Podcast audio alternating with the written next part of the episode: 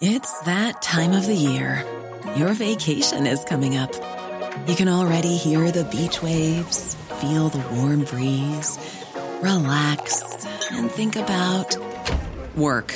You really, really want it all to work out while you're away. Monday.com gives you and the team that peace of mind. When all work is on one platform and everyone's in sync, things just flow wherever you are. Tap the banner to go to Monday.com.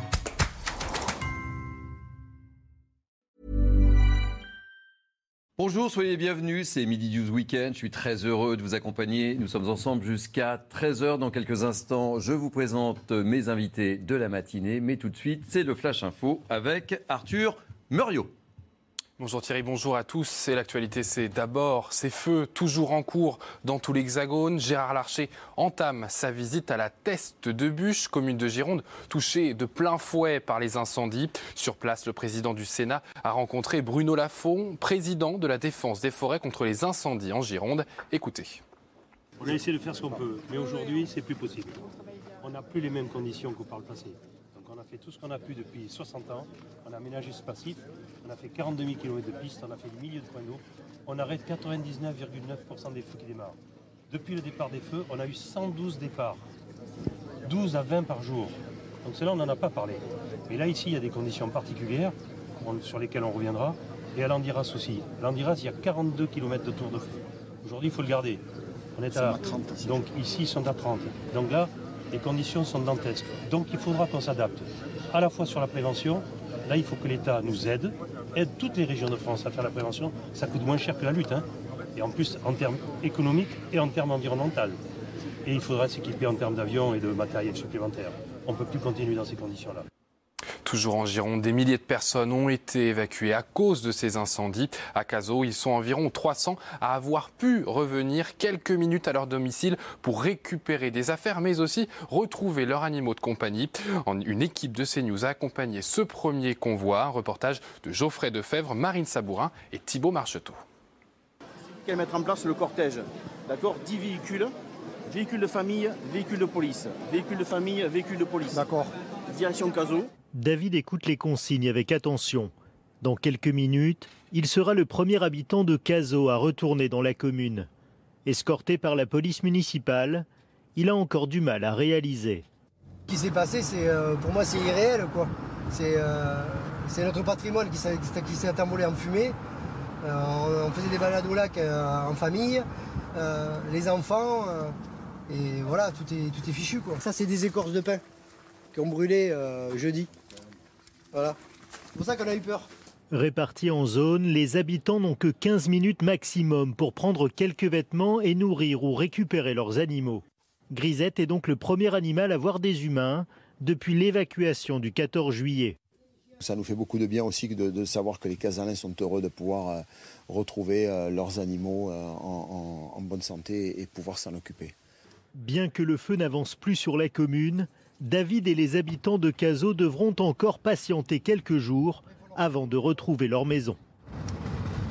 Il va faire encore très chaud aujourd'hui. 37 départements, pour la plupart sur la façade atlantique, ont été placés en vigilance orange canicule. Ces territoires devraient connaître de fortes températures avec des maximales comprises entre 35 et 40 degrés. La journée de demain devrait marquer le point culminant de cet épisode de forte chaleur à Angers après la mort de trois personnes, dont un mineur de 16 ans, au cours d'une rixe dans la nuit de vendredi à samedi. Un suspect a été placé en garde à vue. Le président du Rassemblement national, Jordan Bardella, a réagi sur Twitter. Plus une seule ville en France n'est épargnée. Partout, le vivre en paix est menacé sous le double effet d'une immigration hors de contrôle et d'une politique pénale incitant au chaos. L'ensauvagement peut être combattu. Ne vous habituez jamais à l'inacceptable. C'était il y a 80 ans. Plus de 13 000 juifs, dont 4 115 enfants, étaient arrêtés à leur domicile à Paris, puis emmenés au vélodrome d'hiver. Emmanuel Macron commémore aujourd'hui ce triste anniversaire. Un nouveau lieu de mémoire sera inauguré dans l'ancienne gare de Pithiviers, d'où sont partis huit convois pour le camp de concentration d'Auschwitz-Birkenau, pour les Français qui représentent aujourd'hui cette rafle du Veldiv, mais aussi le devoir de mémoire. Nous sommes allés vous le demander.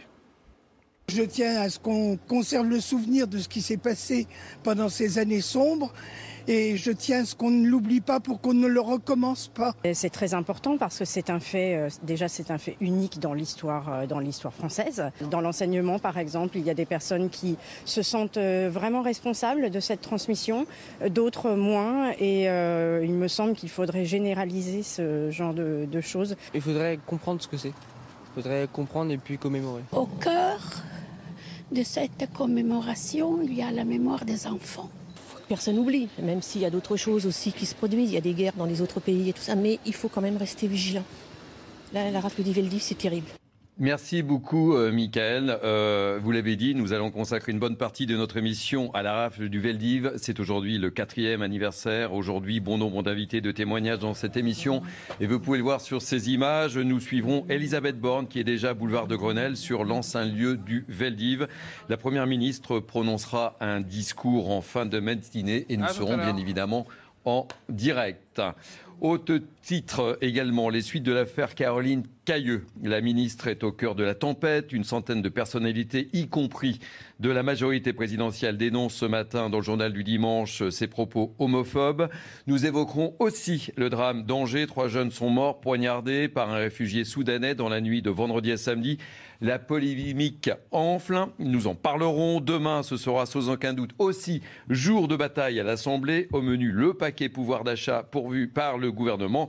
On en parlera. Et puis, euh, on reviendra évidemment sur les incendies en Gironde. On parle déjà d'incendies historiques. Nous serons en direct avec nos envoyés spéciaux, Clémence Barbier et Antoine Durand. Tout de suite, euh, je vous présente les invités qui m'accompagnent ce matin. Je commencerai par Naïma Mfadel, essayiste et consultante. Je suis ravi de vous accueillir, Naïma. Benjamin Morel, maître de conférence en droit public à l'université Paris 2 Panthéon-Assas. Soyez le bienvenu, cher Benjamin. Euh, Louis Morin, journaliste politique euh, et réalisateur aussi. Et enfin, bonjour, enfin Patrice Arditi, qu'on ne présente plus, journaliste. On commence donc, euh, si vous le voulez bien, par euh, l'actualité du jour pour nous, euh, la rafle du Veldiv. C'était il y a 80 ans, le 16 et 17 juillet 1942. Plus de 13 000 personnes, dont près d'un tiers d'enfants, sont arrêtés avant d'être détenus au vélodrome d'hiver dans des conditions d'hygiène déplorables avant un départ vers les camps. Vous pouvez voir sur ces images en direct Elisabeth Borne qui dépose justement une gerbe. Euh, nos équipes sont sur place et nous suivrons Elisabeth Borne toute la matinée avec Thibaut Marcheteau et euh, Marc Tontat. Je vous propose de revenir sur cette rafle du Veldiv avec Michael Dos Santos.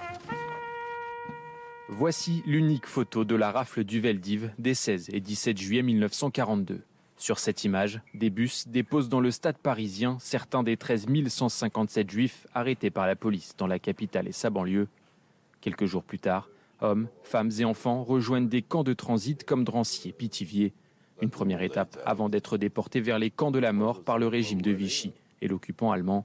Absent le jour de l'arrestation de sa famille, Joseph Schwartz est un miraculé.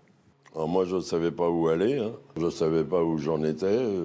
Vous quittez vos parents la veille, tout va bien, on vous embrasse, on fait attention à toi, euh, et puis le lendemain, il n'y a plus personne. Après la fin de la guerre, Charles de Gaulle puis François Mitterrand refusent de reconnaître la responsabilité de la France. Les deux chefs d'État n'otorguent aucune légitimité au régime de Vichy. 50 ans plus tard, Jacques Chirac brise le silence. La folie criminelle de l'occupant a été, chacun le sait, secondée par des Français, secondée par l'État français. Dans un autre discours prononcé en juillet 2012, François Hollande va même plus loin. La vérité, c'est que le crime fut commis en France, par la France. Ce dimanche, à l'occasion de l'inauguration du mémorial de Pithiviers, Emmanuel Macron devrait se montrer offensif contre l'antisémitisme. Et comme vous pouvez le voir sur euh, ces images en, en direct, Elisabeth Borne a déposé une gerbe dans le cadre de cette euh, commémoration euh, de la rafle du Veldiv sur le lieu, boulevard de Grenelle, euh, que vous connaissez. Nous allons l'accompagner toute la matinée. Elle déposera également une gerbe devant le mur du jardin du Veldiv d'ici 15 minutes et elle est accompagnée, vous pouvez le regarder, par euh, Gérald Darmanin et Anne Hidalgo. Et euh, nous suivrons en direct aux alentours de 11h55 l'intervention de Madame Borne. Mesdames et messieurs, euh, c'est effectivement un événement euh, important. Naïma M. Fadel, il est important de ne jamais oublier ce qui s'est passé il y a 80 ans. Oui, il est important de ne jamais oublier et de, rappeler ce, drame.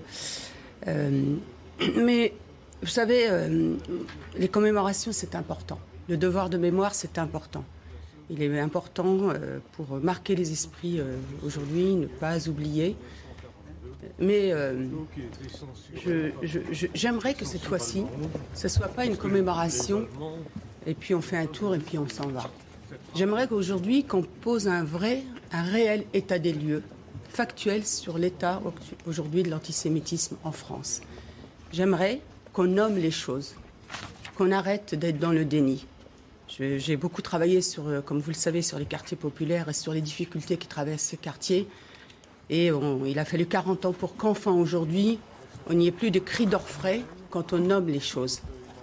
Donc j'aimerais aujourd'hui qu'on puisse faire un état de lieu, notamment par rapport à cette difficulté d'aborder la question de la Shoah.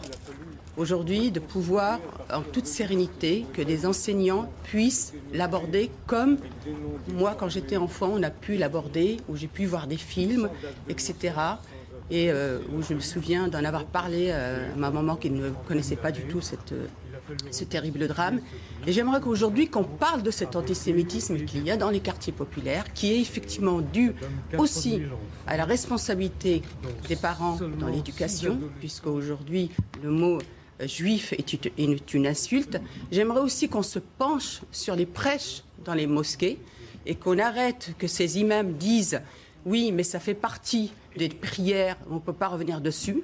Notamment, vous pouvez facilement les retrouver qui sont vraiment nauséabondes, euh, ces prières où on dit que le juif est, euh, coupable de tout et que le jugement, euh, le jour du jugement dernier n'arrivera que si on combat tous les juifs.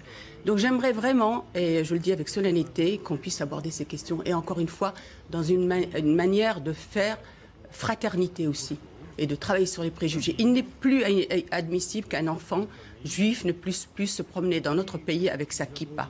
Il n'est plus possible aujourd'hui dans notre pays que des enfants juifs ne puissent plus aller à l'école publique.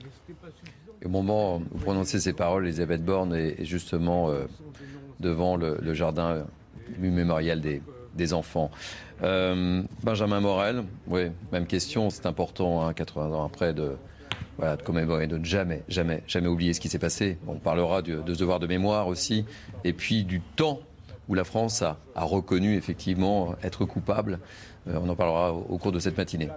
Il ne faut jamais oublier, et je rejoins tout à fait ce qui a été dit, c'est-à-dire que la mémoire est d'autant plus importante et elle doit être euh, rappelée dès le moment où, qui plus est, elle est contestée. Or, aujourd'hui, on a une mémoire contestée. Et j'irai même plus loin, parce que la mémoire, à la rigueur, c'est la manière dont on conçoit dont on interprète un passé en commun. Mais l'histoire elle-même, aujourd'hui, les faits historiques sont contestés. Et donc là, aujourd'hui, il y a la nécessité, plus que tout, d'appuyer sur cette mémoire et de rappeler cette histoire, d'enseigner cette histoire. On a une mutation aujourd'hui de l'antisémitisme et cette mutation, elle est beaucoup plus difficile à appréhender que jadis. Jadis, on avait beaucoup plus un antisémitisme, on n'avait pas que ça, on avait un antisémitisme du haut. Et donc, grosso modo, il s'agissait eh bien, d'agir au niveau de l'État sur bah, un certain nombre d'anciens fonctionnaires, etc. Là, on a, un, on a un antisémitisme du bas qui se répand dans une partie de la population avec une difficulté justement eh bien, à contrôler ces mémoires et à avoir une version de l'histoire qui puisse être entendable par tout un chacun aujourd'hui. Ça passe par l'école, ça passe également par une volonté politique réelle. Espérons qu'en effet, Emmanuel Macron doit prononcer un discours tout à l'heure. On attend avec impatience. Exactement. Un discours offensif, paraît-il. Exactement. Bah, espérons qu'il soit offensif et que surtout, il propose des solutions sur aujourd'hui ce qui est un vrai déni de mémoire. Alors, euh, avant de poursuivre euh, mon tour de table et de vous donner la parole euh, à Patrice Arditi et à, Louis Morin, nous sommes en direct avec Alain Jakubowicz. On connaît l'avocat que vous êtes, mais vous êtes aussi l'ancien président de, de la LICRA. merci d'être avec nous ce matin, maître Jakubowicz. On le disait autour de cette table pour commencer cette matinée consacrée à, ces 80 ans du, du Veldiv. Il est important de, de ne jamais oublier Bien sûr qu'il est important de ne jamais oublier, mais vous savez, depuis 80 ans, on, ne cesse de dire il ne faut jamais oublier. Et regardez où nous en sommes aujourd'hui. Je crois qu'il est important de, bien sûr, de regarder le passé, bien sûr, souvenir, euh, bien sûr aussi de, ne pas penser qu'aux salauds, à ceux qui ont commis ces rafles, mais aussi des milliers d'anonymes, c'est sans nom, c'est sans grade, qui ont sauvé de nombreux enfants juifs, parce que cela aussi est la vérité. Euh, mais euh, je pense qu'en ce jour de commémoration, il ne faut pas tout mélanger. ce que j'entends aujourd'hui sur les plateaux, c'est beaucoup de mélange de genres. Je crois que les gens dont on vient de parler et qui sont aujourd'hui les responsables du nouvel antisémitisme n'ont pas de responsabilité dans ce qui s'est passé il y a 80 ans. Donc je crois qu'il y a un temps de la réflexion, un temps de la commémoration et puis bien sûr un temps de l'action. Alors on, nous annonce un discours offensif du président de la République. Moi, vous savez, à mon âge, j'en ai entendu des discours offensifs contre l'antisémitisme et j'ai pas vu beaucoup bouger les choses. Donc j'attends, comme tout le monde, mais je crois que encore une fois, moi, le, message, il y a un double message que je voudrais lancer aujourd'hui. C'est d'abord de, penser aux enfants sauvés en même temps qu'aux enfants qui ont été sacrifiés, et puis également euh, éviter de tout mélanger. L'antisémitisme d'aujourd'hui n'est pas le même que, celui d'hier, c'est ce que vous tenez à souligner. Ben, c'est toujours les mêmes victimes, c'est toujours les juifs. Mais euh, euh, au moment où, que, bien sûr que la lutte contre l'antisémitisme, vous savez, ça a été toute ma vie. Euh, j'ai été avocat au procès de, des partis civils, dans le procès de Klaus Barbie, de, Maurice Papon, de, Paul Touvier. Bon, tout ça sont des pages d'histoire qui étaient importantes. Et, aujourd'hui, évidemment, le, message important, le tournant, le grand tournant, et on le dit sur votre plateau, mais on ne le dira jamais assez, c'est évidemment le discours de, du président Chirac. Le, en 1995. Il y a vraiment un avant et un après. La reconnaissance, pourquoi? Parce que le président de la République d'alors, Jacques Chirac, est le premier président qui n'est pas contemporain de cette période. Il était un enfant. Et effectivement, il y a une rupture avec, euh, avec euh, le président Mitterrand et on connaît toute l'ambiguïté du président Mitterrand sur cette période, ou même avec le général de Gaulle, dont, qui n'a jamais, qui connaissait la situation. Moi, vous savez, au procès Papon, euh, Papon, c'était, c'était le préfet après-guerre nommé par le général de Gaulle. Mais pourquoi? Pour reconstruire la France. Vous savez, je crois qu'il faut avoir un œil, euh, il faut voir avec cela avec beaucoup d'humilité euh, et, éviter les, les certitudes. On, se souvient que le président Mitterrand faisait fleurir euh, chaque année la, tombe du maréchal Pétain et à l'époque, ça suscitait également beaucoup, beaucoup de polémiques. Bien sûr, parce que vous savez, le, le grand discours de cette époque-là, c'était de dire l'État français, c'est pas la France. Et on peut se souvenir, puisque je vous parlais de Paul Touvier, du président Pompidou, qui avait gracié Paul Touvier en considérant qu'il fallait jeter un voile sur cette période au cours de laquelle les Français ne s'aimaient pas. Eh bien, la rupture, effectivement, c'est Jacques Chirac. Jacques Chirac qui a voulu dire la vérité. On ne, ne crie pas l'histoire, on n'écrit pas une page d'histoire, on n'enseigne pas aux enfants sans toute la vérité. Et la vérité de notre pays pendant cette période si sombre de l'histoire, c'est qu'il y avait un grand nombre de salauds, mais il y avait également un grand nombre de héros. Et je pense qu'on ne peut pas parler de notre pays sans parler à la fois des salauds et des héros. Vous restez avec nous. Je, poursuis mon, tour de table. Patrick Sarditi, euh, on se dit c'est important. Il est important de ne pas oublier effectivement euh, cette rafle du Veldi dans, l'histoire de, notre pays. Ben, j'ai un certain âge. J'ai toujours entendu qu'il était important, effectivement, de ne pas oublier. Et bien entendu, il ne faut pas oublier. Euh, Maître Kubovic le, rappelait tout à l'heure, il y a eu l'avant Jacques Chirac, et, et, et, puis l'après, il y a eu Jacques Chirac et puis François Hollande. Euh, euh, il, faut, il, faut, il faut vraiment le dire. Et, ces deux, et ces deux personnalités ont beaucoup œuvré pour que ces commémorations qui faiblissaient d'année en année redeviennent quelque chose de, et je m'excuse du terme, d'attractif, c'est-à-dire de, de, quelque chose qui, qui, puisse véritablement intéresser les gens. Moi, je suis très gêné parce que hier, dans une brasserie, je, prenais un, je, prenais un, café et il y avait des gens qui discutaient justement de cette euh, commémoration. Et il y a quelqu'un, bien mis, euh, bon, qui, qui, prenait un café également, et qui a dit, bon, bah, écoutez, on, ne commémore pas la Saint-Barthélemy.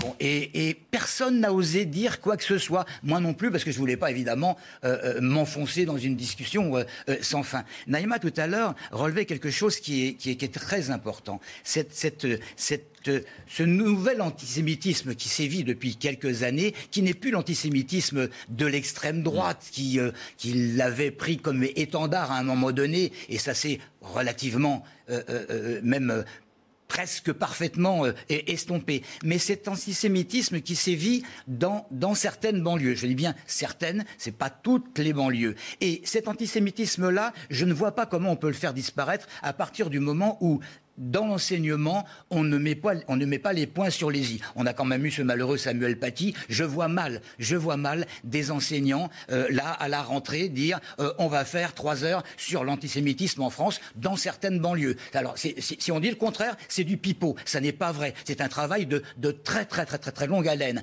Alors euh, ce qu'il faut, c'est commémorer, continuer à commémorer. Et c'est vrai. Et, et, et Maître je le, le rappelais tout à l'heure, il faut quand même louer tous ceux qui n'ont pas été des salauds et qui ont au contraire aidé un certain nombre de personnes à, s'enfuir, parmi lesquels des policiers. Parce qu'on tape toujours sur les policiers, mais il y a énormément de policiers qui ont, qui ont fait quelque chose pour, pour, sauver leurs leur contemporains français également. Alors, sans vous faire injure, hein, mais euh, euh, Louis Morin, vous êtes un jeune journaliste. Euh, le plus jeune autour de, cette table. Euh, c'est tout à votre honneur. Euh, c'est important aussi pour vous, pour la génération que vous incarnez. Euh, oui, bien sûr. Enfin, la rafle du, du Veldiv, c'est plus de 13 000 juifs déportés. C'est un Français juif sur six déportés au cours de ces deux jours. C'est dire à quel point c'était une opération d'importance. Et effectivement, aujourd'hui, euh, je pense qu'on doit tous se, souvenir de ce qui s'est passé. Mais une commémoration, ça n'a de sens, et je pense que vous l'avez tous souligné, euh, que si elle est ancrée dans le réel aujourd'hui. Et, là, il y, a, un vrai sujet. Patrice, Neymar, vous l'avez euh, souligné. Au niveau de l'école, on a un véritable sujet. On a un véritable sujet parce qu'on n'a plus d'homogénéité éducative sur l'ensemble du territoire national. Il y a des quartiers dans lesquels cette commémoration peut être faite dans les classes, alors évidemment pas en, juillet puisque les, classes sont fermées, mais il y a des quartiers dans lesquels on peut euh, encore euh, transmettre ces valeurs, et puis il y en a d'autres dans lesquels ce n'est plus possible. Ce n'est plus possible parce que les enseignants qui tentent de le faire euh, sont pris à partie, ne parviennent pas, les, les, élèves ne sont pas réceptifs. faire une sortie scolaire, on n'en parle même pas. Et donc, évidemment, euh, il y a une question, finalement, qui est une question euh, d'ordre éducatif et sur laquelle le ministère de l'Éducation nationale ne se saisit pas. Et c'est un petit peu le problème. C'est-à-dire qu'aujourd'hui, on a un ministre de l'Éducation nationale qui euh, ne prend pas part aux commémorations, en tout cas qu'on ne voit pas encore euh, ce matin aux côtés d'Elisabeth Oui, euh, je ne le vois pas sur les images. Et, Ça devrait être sa place. Il devrait être au premier rang, il devrait être aux côtés d'Elisabeth Borne. Elisabeth Borne qui est en train de... Une commémoration, ça ne sert à rien. De se recueillir devant les, visages des, enfants. Hein, ça, ne sert à rien, une commémoration, si ce n'est pas fait pour transmettre le message aux jeunes générations. Louis Morin. Benjamin Morel. Euh, Benjamin Morel. Excusez-moi. Excusez-moi. Excusez-moi. J'étais en train. Je, rejoins tout à fait ce qui était dit par le Morin, c'est-à-dire qu'on a aujourd'hui euh, un vrai sujet école. D'abord parce qu'il y avait un rapport de la Fondapol en 2021, je crois, qui montrait que 76% des euh, Français de confession juive avaient subi des agressions et que pour 60% d'entre eux, c'était notamment le cas à l'école. Et donc, il y a une, un vrai sujet aujourd'hui, scolarité, école, pour euh, les Français de confession juive. Et le deuxième élément, parce que euh, tout à l'heure, euh, Maître Jacob-Bovics disait il y a deux antisémitismes, mm. il ne faut pas mélanger les choses. Oui, sauf qu'il y a quand même un lien entre les deux. C'est justement le fait d'assumer ou de ne pas assumer une mémoire. Et cette mémoire, c'est justement ce qui fait le pont. Il y a encore un vieil antisémitisme, notamment du point de vue très localisé. On a des détériorations de, cimetières par l'extrême droite en Alsace de manière assez régulière. Mais ce nouvel antisémitisme-là, qui est aujourd'hui assez majoritaire, eh bien, est dans le déni de cette mémoire qui peut-être ne le concerne pas, concerne des gens qui eh bien, n'étaient pas euh, du côté des bourreaux à ce moment-là, mais qui malgré tout, à travers ce déni, eh bien, légitime ce nouvel antisémitisme. Donc je crois que malgré tout, cette mémoire, elle est une arme à la fois contre l'ancien antisémitisme qui continue à perdurer, mais également contre le nouveau, d'où la nécessité de l'affirmer, de la diffuser, de la faire perdurer. Euh, Maître Jakubovic, vous êtes toujours avec nous, je suppose. Euh, vous avez entendu ce qui s'est dit autour de, ce plateau. Vous êtes, vous êtes d'accord Le rôle de l'enseignement et, peut-être l'absence du ministre de l'Éducation, que je ne vois pas sur les images, que nous découvrons en direct. quelle est votre réaction? Écoutez, deux choses. D'abord, écrire l'histoire, dire l'histoire. Et il y a encore aujourd'hui des gens qui nient l'histoire, qui contestent l'histoire et qui déforment l'histoire, et, pas des moindres. Ça a été euh, même dit pendant la campagne électorale, et je ne veux pas citer son nom, un des candidats à la présidence de la République avait clairement la volonté de réhabiliter le maréchal Pétain en prétendant que le maréchal Pétain avait sauvé les Juifs de France. Donc ça, c'est absolument insupportable. Parce que c'est une contre-vérité, parce que tous les historiens disent le contraire, parce que l'on sait que ce n'est pas vrai. Et je crois qu'on n'écrit pas les pages d'histoire à partir d'une volonté de réhabilitation du, euh, du régime de Vichy. Donc ça, c'est la première chose. La deuxième chose également, c'est cette différence que l'on fait savamment entre les juifs français, les français juifs et les juifs étrangers. Un homme est un homme, une femme est, est une femme, un enfant est un enfant cette discussion sur vouloir sauver les Français, mais ceux qui ne l'étaient pas, etc., est humainement absolument insupportable insupportable. C'était des hommes, des femmes, des enfants. Leur nationalité importait peu. Ils ont été arrêtés, ils ont été déportés, ils ont été gazés, ils ont été brûlés. Ça, c'est la réalité.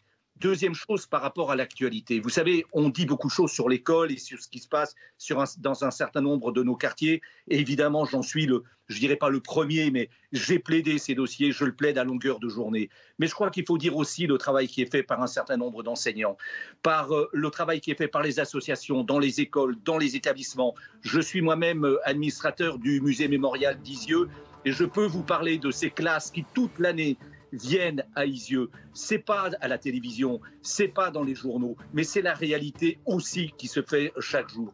Donc je, je pense qu'il ne faut pas totalement désespérer non plus de la situation. Il y a un travail qui est fait. Maintenant, vous relevez aujourd'hui de façon peut-être un peu polémique et politique l'absence du ministre de l'Éducation nationale.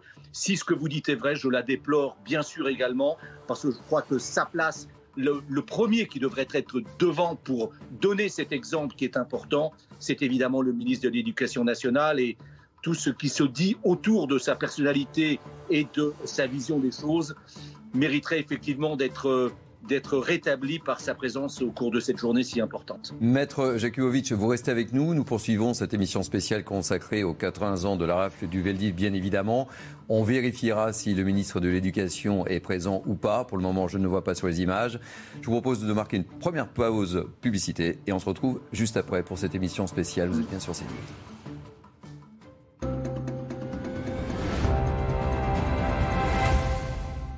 Quand vous commandez comme j'aime, vous recevez d'abord ce gros colis. Dedans, vos repas pour un mois et à l'intérieur, quatre valisettes, une par semaine et dans chaque valisette, tous vos repas pour une semaine. Par exemple, lundi, le matin, muesli au chocolat, au déjeuner, blanquette de volaille, au goûter, un cookie et le soir, lasagne végétarienne. Vous allez vous régaler et perdre du poids. Alors venez vite faire votre devis en ligne. C'est gratuit, simple et sans engagement. Rendez-vous sur commej'aime.fr. Commej'aime.fr. Et s'il existait un endroit super sécurisé, avec des contrôles hyper difficiles à franchir? Et même un espace séparé pour garder privé les trucs auxquels tu tiens le plus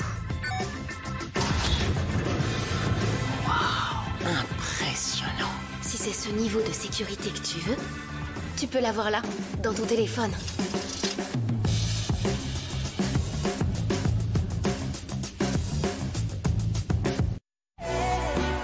Il suffit d'un peu de lumière en plus pour se sentir mieux chez soi. Chez Kaline, nos fenêtres vous offrent 15% de lumière en plus. Et la lumière vous offre tout le reste.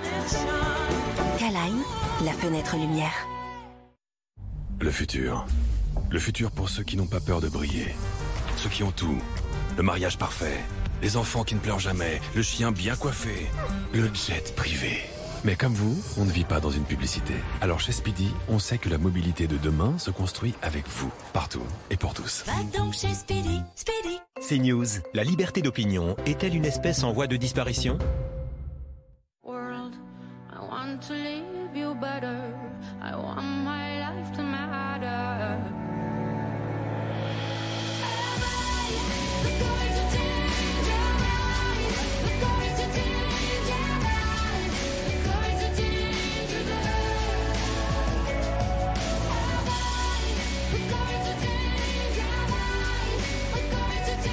Gregoria, la nouvelle collection de parfums. Guerlain. Aujourd'hui, on va vous parler d'un nouvel incroyable, le cartable évolutif qui suit les enfants toute la primaire. On achète une base et on a une multitude de faces pour personnaliser son sac. C'est grave À l'intérieur, on trouve différentes poches et il est garanti 5 ans. La base du sac, plus la face, c'est 19,90€ dans vos hypermarchés Carrefour et c'est 6,90€ la face seule. Les Incroyables, c'est inspiré par vous et créé par nous. Et s'il existait un endroit super sécurisé, avec des contrôles hyper difficiles à franchir, et même un espace séparé pour garder privé les trucs auxquels tu tiens le plus. Wow, impressionnant. Si c'est ce niveau de sécurité que tu veux, tu peux l'avoir là, dans ton téléphone.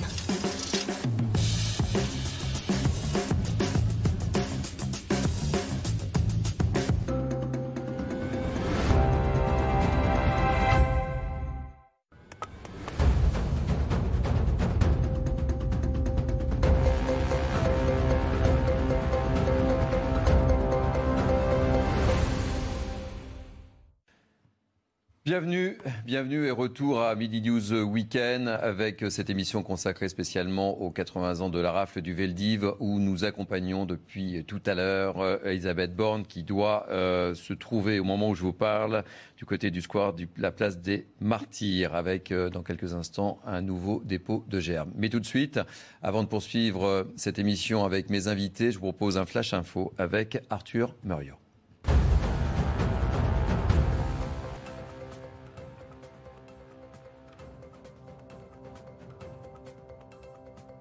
Présence d'un chargement dangereux. Deux pompiers ont été emmenés à l'hôpital à cause de difficultés respiratoires dues aux fumées toxiques que dégage la carcasse. Les recherches se poursuivent à l'aide d'un drone. Les personnes vivant à proximité des lieux de l'accident ont été invitées à rester chez elles et à porter un masque. La France n'est pas la seule à être touchée par les incendies. Au sud de l'Europe, les flammes ravagent des milliers d'hectares de végétation. En Espagne, des dizaines de feux sont en cours et des milliers de personnes sont évacuées. En revanche, la situation semble se calmer au Portugal. Un seul incendie important est encore en cours. Nouvelle plainte au Maroc contre l'ex-patron d'Assu 2000, Jacques Boutier. Il s'agit de la septième. Il est accusé avec plusieurs de ses collaborateurs d'avoir exploité sexuellement des jeunes femmes marocaines. Dans le cadre de cette nouvelle plainte, un septième suspect de nationalité française a été placé en garde à vue. L'association marocaine des droits des victimes l'assure. L'enquête en cours va révéler d'autres victimes et d'autres complices. Nous poursuivons donc cette émission spéciale Mini News Weekend consacrée aux 80 ans du Veldiv et je vous présente euh, nos invités, Naïma Mfadel qui m'accompagne ce matin, Benjamin Morel, Louis Morin, Patrice Arditi, alors que l'on aperçoit Elisabeth Borne qui est donc effectivement sur la place des martyrs, square des martyrs plus précisément, où nous allons assister à un nouveau dépôt de gerbes.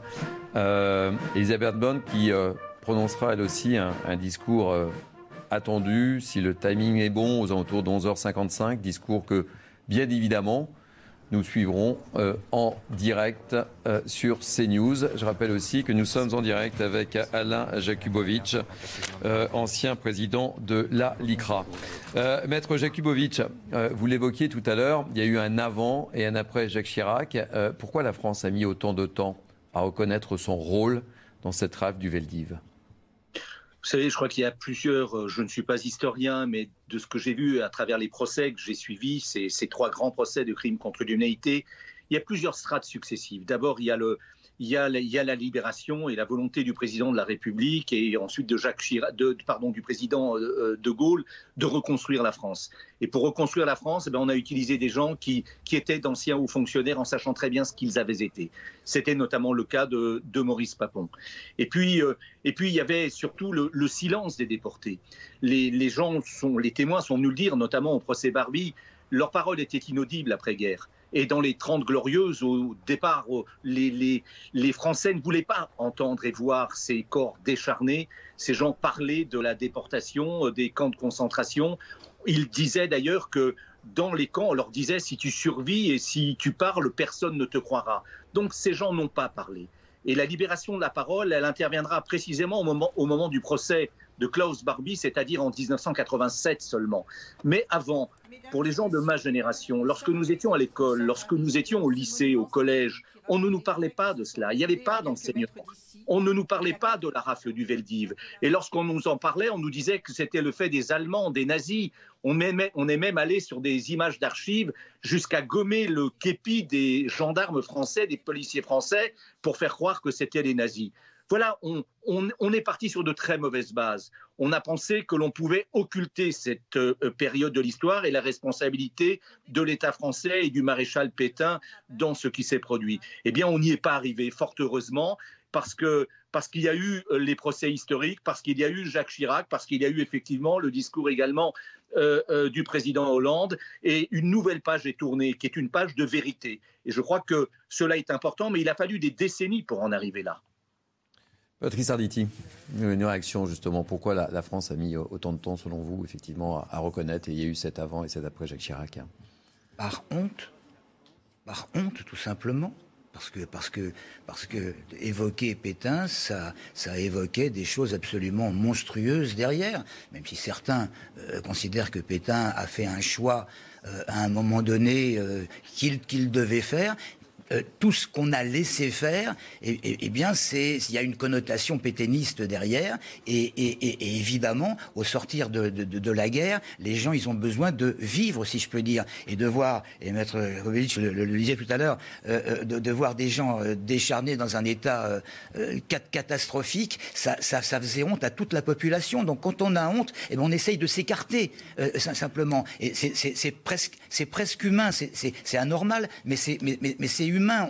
On, ne supporte pas de voir, de voir la, douleur, la, douleur des autres. On peut, on peut compatir à un moment donné, puis à un moment donné, on, dit ça suffit, ça suffit. Je, veux me protéger. Moi, moi, ça me fait mal au cœur. Alors, alors, eh ben, eh ben, finalement, on met ça de côté. Et à force de mettre ça de côté, on a laissé euh, euh, euh, François Mitterrand vraiment le mettre de côté. Patrice, priorité au, direct. Nous sommes en direct justement de, cette cérémonie des 80 ans de la rêve du Veldi. Je vous propose d'écouter le discours qui se tient actuellement ou de l'indifférence croupissent de nos jours encore dans leur geôle au mépris des droits humanitaires les plus élémentaires. Voilà pourquoi c'est vers toi, source de toute vie, ô Éternel, défenseur de la veuve et de l'orphelin, du pauvre et de l'opprimé, du faible et de l'oublié, que nous tournons nos pensées, afin que tu recueilles auprès de toi les âmes de tous ces hommes, femmes, enfants, vieillards qui furent arrêtés et déportés lors de la rafle du 16 juillet 1942 de sinistre mémoire, symbole de la honte et du déshonneur. Nous te prions aussi en faveur de tous les justes des nations qui, au péril de leur vie, n'ont écouté que la voix de leur conscience pour venir en aide à nos frères et sœurs pourchassés et en danger de mort. Que leurs souvenirs et leur exemple restent toujours vivants dans nos cœurs, que l'Éternel soit leur partage et qu'ils reposent en paix. Puissent nos ennemis, qui sont aussi tes enfants, revenir de leurs erreurs et que la paix règne enfin entre tous les êtres humains et toutes les nations. Et nous dirons Amen.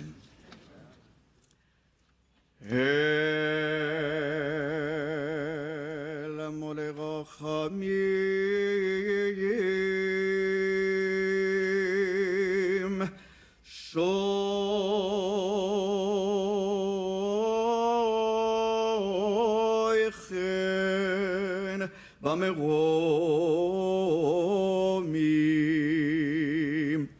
המציר מנוחו נכונו תחס כנפי השכינו במעלות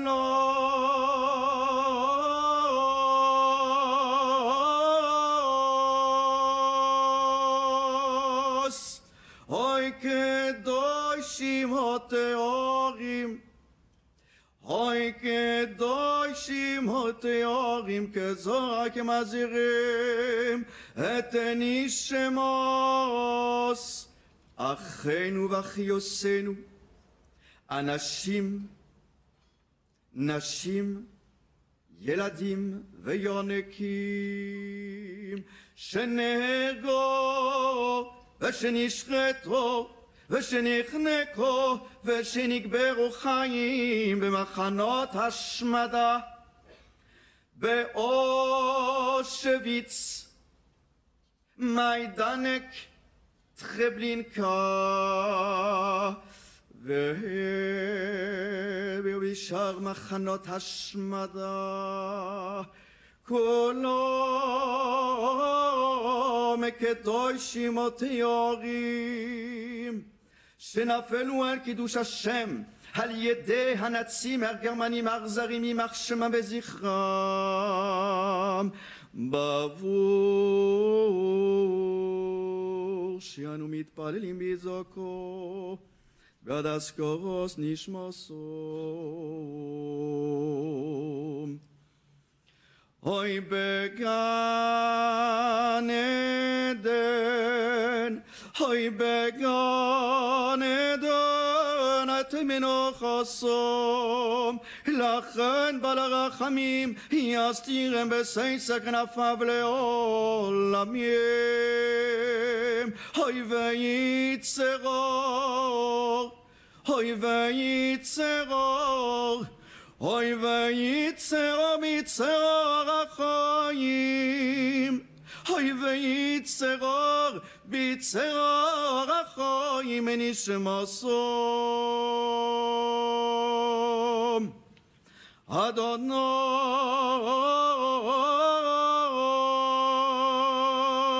ונחל הסום וינוחו על משכבום בשלום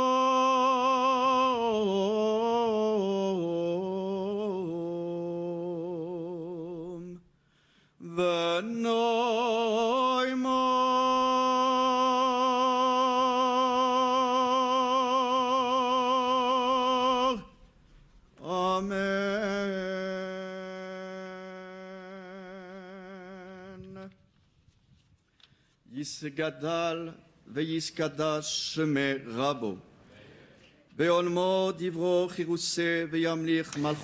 Maître Jakubowicz, euh, je vous vois, moi, avec mon écran de contrôle. Les téléspectateurs ne vous voient pas.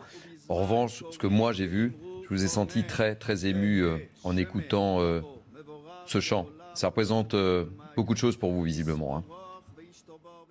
Oui, ça représente oui, voir nos, concitoyens euh, partager ce qui est euh, notre histoire dans l'histoire.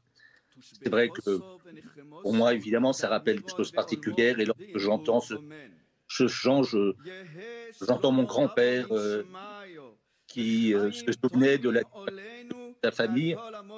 Et bien sûr que, vous savez, à cet instant, pour reprendre la discussion que vous aviez tout à l'heure, je ne me demande pas si je suis un juif français ou un français.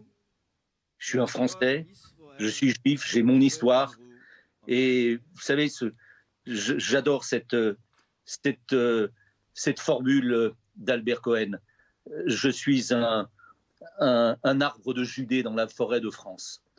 Et je, je crois que au moment de cette commémoration, c'est c'est à cela que je pense, à cette ambiguïté, à, à cette dualité, à, à cette France qui, qui nous a accueillis, qui a accueilli ma famille, qui a accueilli mon grand-père, qui, qui pleurait lorsqu'il entendait la, non seulement ce chant, mais également euh, la Marseillaise, euh, qui a fait de nous, de notre génération, euh, ces amoureux inconditionnels de la France, avec ce qu'elle a de plus beau et aussi ce qu'elle a d'horrible.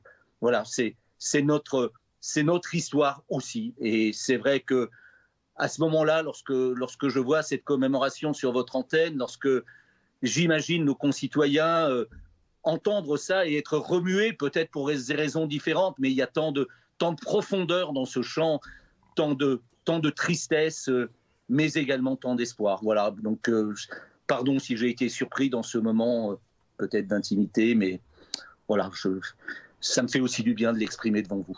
Je me devais de vous, donner la parole et de vous faire réagir à, ce chant. Ce matin, euh, CNews a, décidé de consacrer ce Midi News Weekend donc à, à, ces 80 ans de la rafle de Veldiv et place, au témoignage. Je vous propose de retrouver euh, en direct, euh, en compagnie de notre équipe qui, suit ces cérémonies, Audrey Meyer.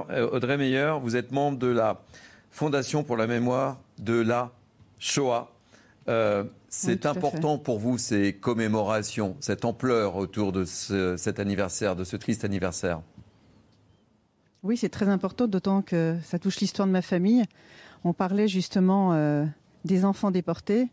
Euh, moi, ma tante de 6 ans a été euh, voilà, séparée de sa maman au moment de la rafle du Veldiv. Et on a pu retracer tout son parcours, où elle s'est retrouvée avec des adultes qu'elle ne connaissait pas, dans des wagons. Et malheureusement, elle a fini gazée à Auschwitz. Donc pour moi, c'est très important que on n'oublie jamais et qu'on n'oublie jamais ce que, ce que l'être humain peut être capable de faire. Le, le devoir de mémoire est, est, primordial. Oui, il est primordial parce que si, si vous ne le faites pas, les, les choses vont être oubliées au fur et à mesure. Et je pense qu'il faut avoir aucune culpabilité et à aucun moment se poser la question de savoir si c'est bien chaque année de commémorer et de se rappeler euh, l'innommable. Nous étions en direct avec Alain Jakubowicz, très, très ému. Euh, vous reconnaissez aussi, vous de votre côté, il y a eu un avant et un après Jacques Chirac avec ce discours de, de 1995. Ça a changé beaucoup de choses sur cette perception et cette phase de l'histoire de la France bah Complètement, parce qu'on a été reconnu et reconnu par le président de la République. Et à partir de là, ben, les hystériens ont, ont plus parlé, ont plus travaillé. D'ailleurs, je, mets en avant évidemment le travail de Béat et Sage Klarsfeld qui ont, fait et qui font encore un travail absolument formidable. Euh, non serait-ce que c'est les enfants, mais aussi sur les adultes et sur le parcours de toutes ces personnes qui sont jamais revenues, qui n'ont même pas le droit à une sépulture. Merci d'avoir été en direct avec nous. On perçoit évidemment votre, votre grande émotion à l'image de celle d'Alain Jakubowicz. Vous êtes toujours avec nous, Alain Jakubowicz. Vous souhaitiez réagir oui, moi je, voulais réagir sur cette notion de devoir de mémoire. Euh, je crois que le devoir de mémoire a vécu. Euh, je, pense que la terminologie n'est pas la bonne. On n'impose pas la mémoire. On ne peut pas l'imposer. C'est de la pédagogie qu'il faut. Euh, cette, notion même de devoir n'est plus d'actualité. Elle l'a été. Il l'a été. Mais, plus maintenant. Je pense qu'il faut, il faut là aussi qu'on change de paradigme. On n'imposera pas la mémoire en, en tapant sur la tête des gens, en leur disant vous devez, vous devez, vous devez, vous devez. Non, il faut se donner les moyens de, de, de cette pédagogie qui est absolument indispensable. Mais je, je pense qu'il faut même ne plus utiliser le terme de devoir de mémoire en ce qui me concerne.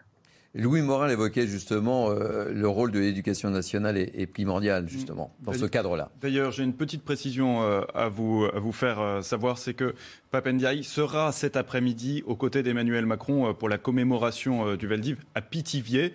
Mais euh, cela dit, on ne l'a pas vu donc sur ces images ce matin. Gérald Darmanin sera aussi cet après-midi à Pithiviers, donc visiblement, il est possible, pour, dans, dans, un agenda resserré, de faire les deux. Euh, je ne sais pas si, euh, si Papendai euh, va arriver ce matin, peut-être un peu plus tard, pour la commémoration aux côtés d'Elisabeth Borne. Merci pour cette précision. Naïma Mfadel, vous vouliez apporter quelques petites précisions. Je voulais réagir. Alors, j'ai bien évidemment vu l'émotion de, de euh, de, de, de votre émission, un maître, hein, et j'étais moi aussi très très émue. Et je vous parle aussi d'une enfant de l'immigration qui est arrivée très jeune, et j'ai pu aussi, grâce à la transmission par l'école de cette mémoire qui devient la mienne forcément. À partir du moment où s'agrège à un peuple, où on fait peuple, je suis aussi héritière de, cette mémoire que j'ai moi-même euh, transmise. C'est pour ça qu'aujourd'hui, cette émotion euh, que vous avez ressentie, que j'ai partagée, j'ai envie que tous les Français la partagent. Vous voyez ce que je veux dire? C'est-à-dire que moi, quand je travaille sur les quartiers, quand je rencontre les mamans, quand je leur parle de cette mémoire qu'ils ne connaissent pas forcément, elles sont touchées. Vous voyez? Et je trouve qu'on trouve, il faut trouver les, moyens pour que cette mémoire leur arrive, pour en discuter et travailler aussi sur les préjugés évidemment, les préjugés liés à la religion, toutes les religions les connaissent. Mais aujourd'hui, je trouve que c'est quelque part faire euh, sens de fraternité, si je puis dire. C'est faire fraternité que permettre à ces familles, ne pas les laisser isolées de cette, cette euh, mémoire. Et je sais qu'on peut activer euh, différents euh, domaines, les centres sociaux, les centres de loisirs, l'école. Mais effectivement, comme disait tout à l'heure M. Arditi, l'école, elle ne peut pas seule. Donc l'enseignant, le, le maître au devant lui demander de transmettre, on peut avoir des, des, des difficultés comme ce qu'a connu le professeur euh, Samuel Paty. Donc peut-être réfléchir à des moyens d'organiser les choses pour que ce soit des enseignants d'autres établissements viennent dans un établissement qui n'est pas le leur pour travailler sur cette. Moi, je travaille, je, je, je voudrais finir sur ça. Je fais partie d'une association qui s'appelle Langage de femmes. C'est des femmes avec euh, Anne-Marie Revkovalowski, je ne sais pas si vous la connaissez, qui a été euh, fondatrice du projet Aladdin avec euh, André Azoulay. J'ai le plaisir de faire partie de cette association. On a des femmes de toute origine, notamment chrétiennes, musulmanes, juives, et on parle sans tabou de toutes ces questions-là. Et on voit comment aujourd'hui il faut éduquer nos, enfants pour dépasser ces, préjugés. Merci, maître, pour votre émotion tout à l'heure. maître Jakubovic, une dernière précision une réaction par rapport à ce que vient de dire Naïma Mfadel? Non, je pense que, écoutez, vous savez déjà le fait qu'une chaîne comme la vôtre consacre euh, sa matinée à ces moments importants. Je crois que ça, ça fait partie. voilà, je crois que dans le triptyque républicain, et je reprends ce que euh, Madame vient de dire, dans le triptyque républicain, il y a, un parent pauvre. On, parle beaucoup de, la liberté et de l'égalité, mais pas suffisamment de la fraternité. Je crois vraiment que le sens de tout cela, c'est que bon, mon émotion de, tout à l'heure, qui, est liée à un atavisme, à une histoire personnelle, mais c'est aussi, et je dirais même surtout, l'histoire de la France. Voilà, donc je, voudrais terminer par ce mot, parce que je crois que c'est un des plus beaux de la langue française, qui est celui de fraternité. Merci mille fois, Alain Jakubovic, d'avoir accepté notre invitation ce matin et, et, pour la sincérité de votre témoignage et pour euh, pour votre émotion. Évidemment, nous consacrons euh, cette matinée, encore une fois, vous l'avez signalé, euh, aux 80 ans de la rafle du Veldiv. Merci encore pour votre témoignage. Euh, on se retrouve dans quelques instants après une page de publicité.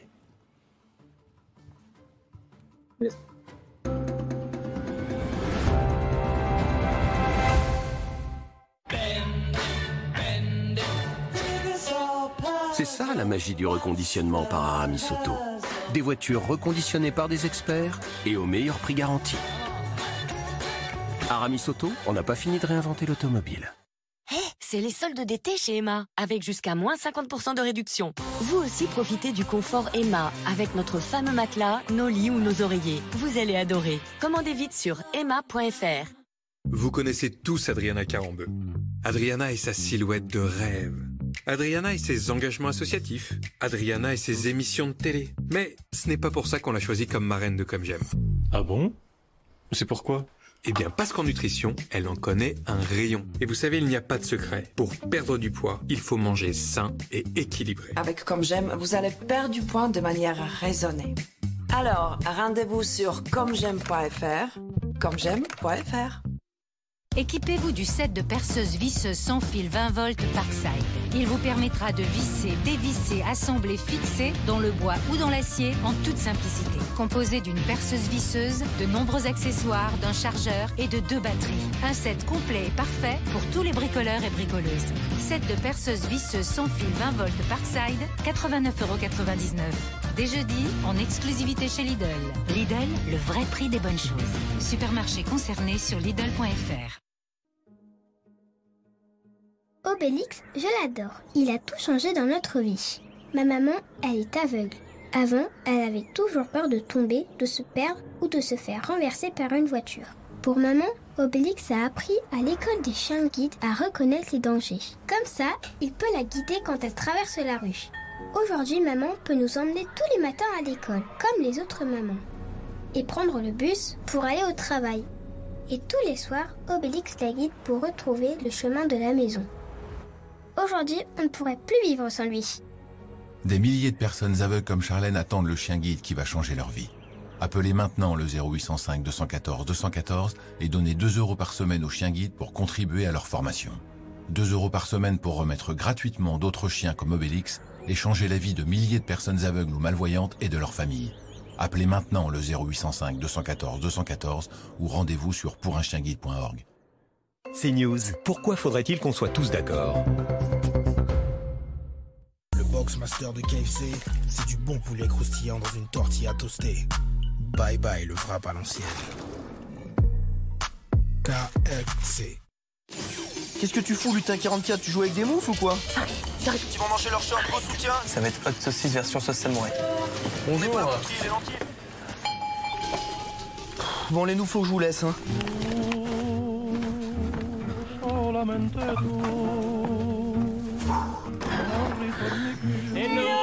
Bah, bienvenue. La déconnexion totale ici. Vous imaginez même pas. Oh, c'est joli. Votre vie avance, notre réseau aussi. Perdre du poids Beaucoup d'efforts pour peu de résultats. Avec l'aide d'XLS Medical et de la volonté, j'ai enfin réussi. XLS Medical lance Pro7, 7 bénéfices et une perte de poids cliniquement prouvée. Pro7 capte et réduit les graisses et aide à diminuer les sensations de faim. J'ai perdu 8 kilos. Découvrez XLS Medical Pro7. En ce moment, 25% de réduction. Dispositif médical. Verichic vous offre les plus beaux hôtels du monde jusqu'à moins 70%. Vivez une expérience inoubliable au meilleur prix et profitez d'avantages exclusifs. Découvrez notre sélection de ventes privées d'hôtels de luxe et de voyages extraordinaires avec vol inclus. Inscrivez-vous gratuitement sur verichic.fr ou via nos applications iOS et Android. Les toutes premières secondes. C'est quelques secondes pour savoir si l'on aime ou si l'on déteste. Des secondes d'excitation, de préjugés. Quelques secondes déraisonnablement décisives. Je n'essaye pas de vous convaincre, seulement quelques secondes suffiront. 5, 4, 3, 2, 1. Cupra Formentor. Ne mettez plus votre vie amoureuse en pause. Et faites les choses différemment avec Elite Rencontre. Inscrivez-vous aujourd'hui et recevez des profils personnalisés tous les jours sur eliterencontre.fr. Vous ne faites jamais les choses à moitié pour votre famille. Alors pour se débarrasser des taches et des bactéries, la meilleure solution c'est Sanitol. Seule la lessive double action Sanitol élimine dès 20 degrés les taches tenaces et aussi 99% des virus et bactéries. Parce qu'un linge vraiment propre est un linge purifié. Lessive Sanitol, le geste sain.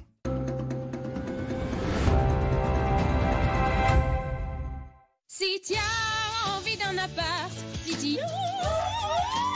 Votre programme avec Citia Immobilier.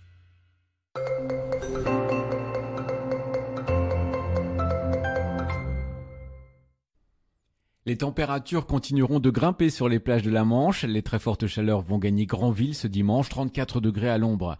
Un soleil voilé mais une impression estivale sur la côte atlantique, je vous rassure, jusqu'à 35 degrés à l'ombre du parasol au sable d'Olonne et un océan à 19. Il fera toujours aussi chaud sur la côte aquitaine, 37 degrés sur le bassin d'Arcachon, plus de 30 degrés sur la côte basque et girondine, un index UV de 9 sur l'ensemble du littoral. La chaleur sans excès va se maintenir sur la côte méditerranéenne, 32 degrés à Palavas, une température de l'eau chaude à 25. Mais la Grande Bleue sera encore plus chaude en Côte d'Azur, à 27 degrés, à Cannes, à Antibes, à Nice, à Menton, avec un index UV très élevé. Prudence. Si tu as envie d'un appart. C'était votre programme avec Citia Immobilier.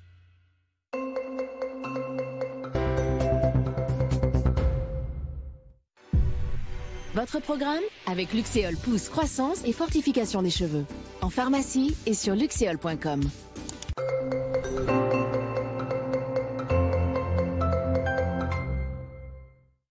Bonjour à tous. Une situation qui se complique avec l'alerte canicule qui s'étend maintenant vers les régions du nord-ouest, mais aussi vers le sud-est. Plus de 41 degrés attendus localement cet après-midi. Nous y reviendrons en attendant eh bien, place à ce très généreux soleil hein, sur la quasi-totalité du pays. Vous pourriez avoir quelques bourgeonnements hein, au niveau euh, des, des, massifs des Alpes du Sud avec une averse isolée. Et ça, ça, ça ne se passera euh, qu'en altitude. Donc pour les températures, je vous le disais, donc caniculaires, surtout en direction du sud-ouest avec jusqu'à jusqu'à 40 degrés en direction de la vallée de la Garonne. Nous pourrions atteindre les 41 degrés et déjà battre quelques records mensuels, voire absolus. Mais c'est dans la journée de demain où justement nous risquerions de battre à nouveau des températures donc jamais recensées depuis l'histoire des relevés météorologiques, surtout à l'ouest du pays. Il faudra attendre l'arrivée donc des orages dans la journée de mardi pour un rafraîchissement de la masse d'air. C'était votre programme avec Luxéol Pousse Croissance et Fortification des cheveux. En pharmacie et sur luxéol.com.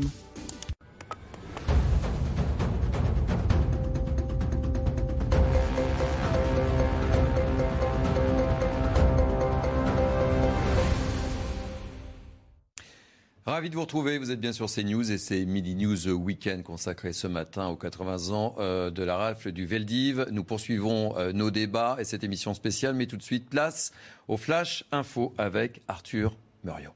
Bonjour Thierry, bonjour à tous. Et vous le disiez, les commémorations de la rafle du Veldiv ont débuté. La première ministre Elisabeth Borne s'est rendue dans le 15e arrondissement de la capitale pour déposer une gerbe sur les lieux de l'ancien vélodrome d'hiver. Il y a 80 ans, plus de 13 000 juifs, dont 4 115 enfants, étaient arrêtés à leur domicile à Paris, puis emmenés dans ce bâtiment désormais détruit. Écoutez ces deux témoins qui ont vu leur famille être arrêtée lors de cette rafle en juillet 1942.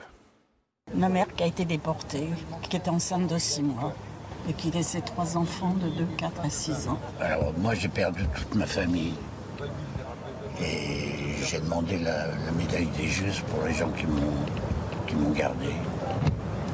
Je fais partie de l'association pour la mémoire des enfants juifs déportés des 18e.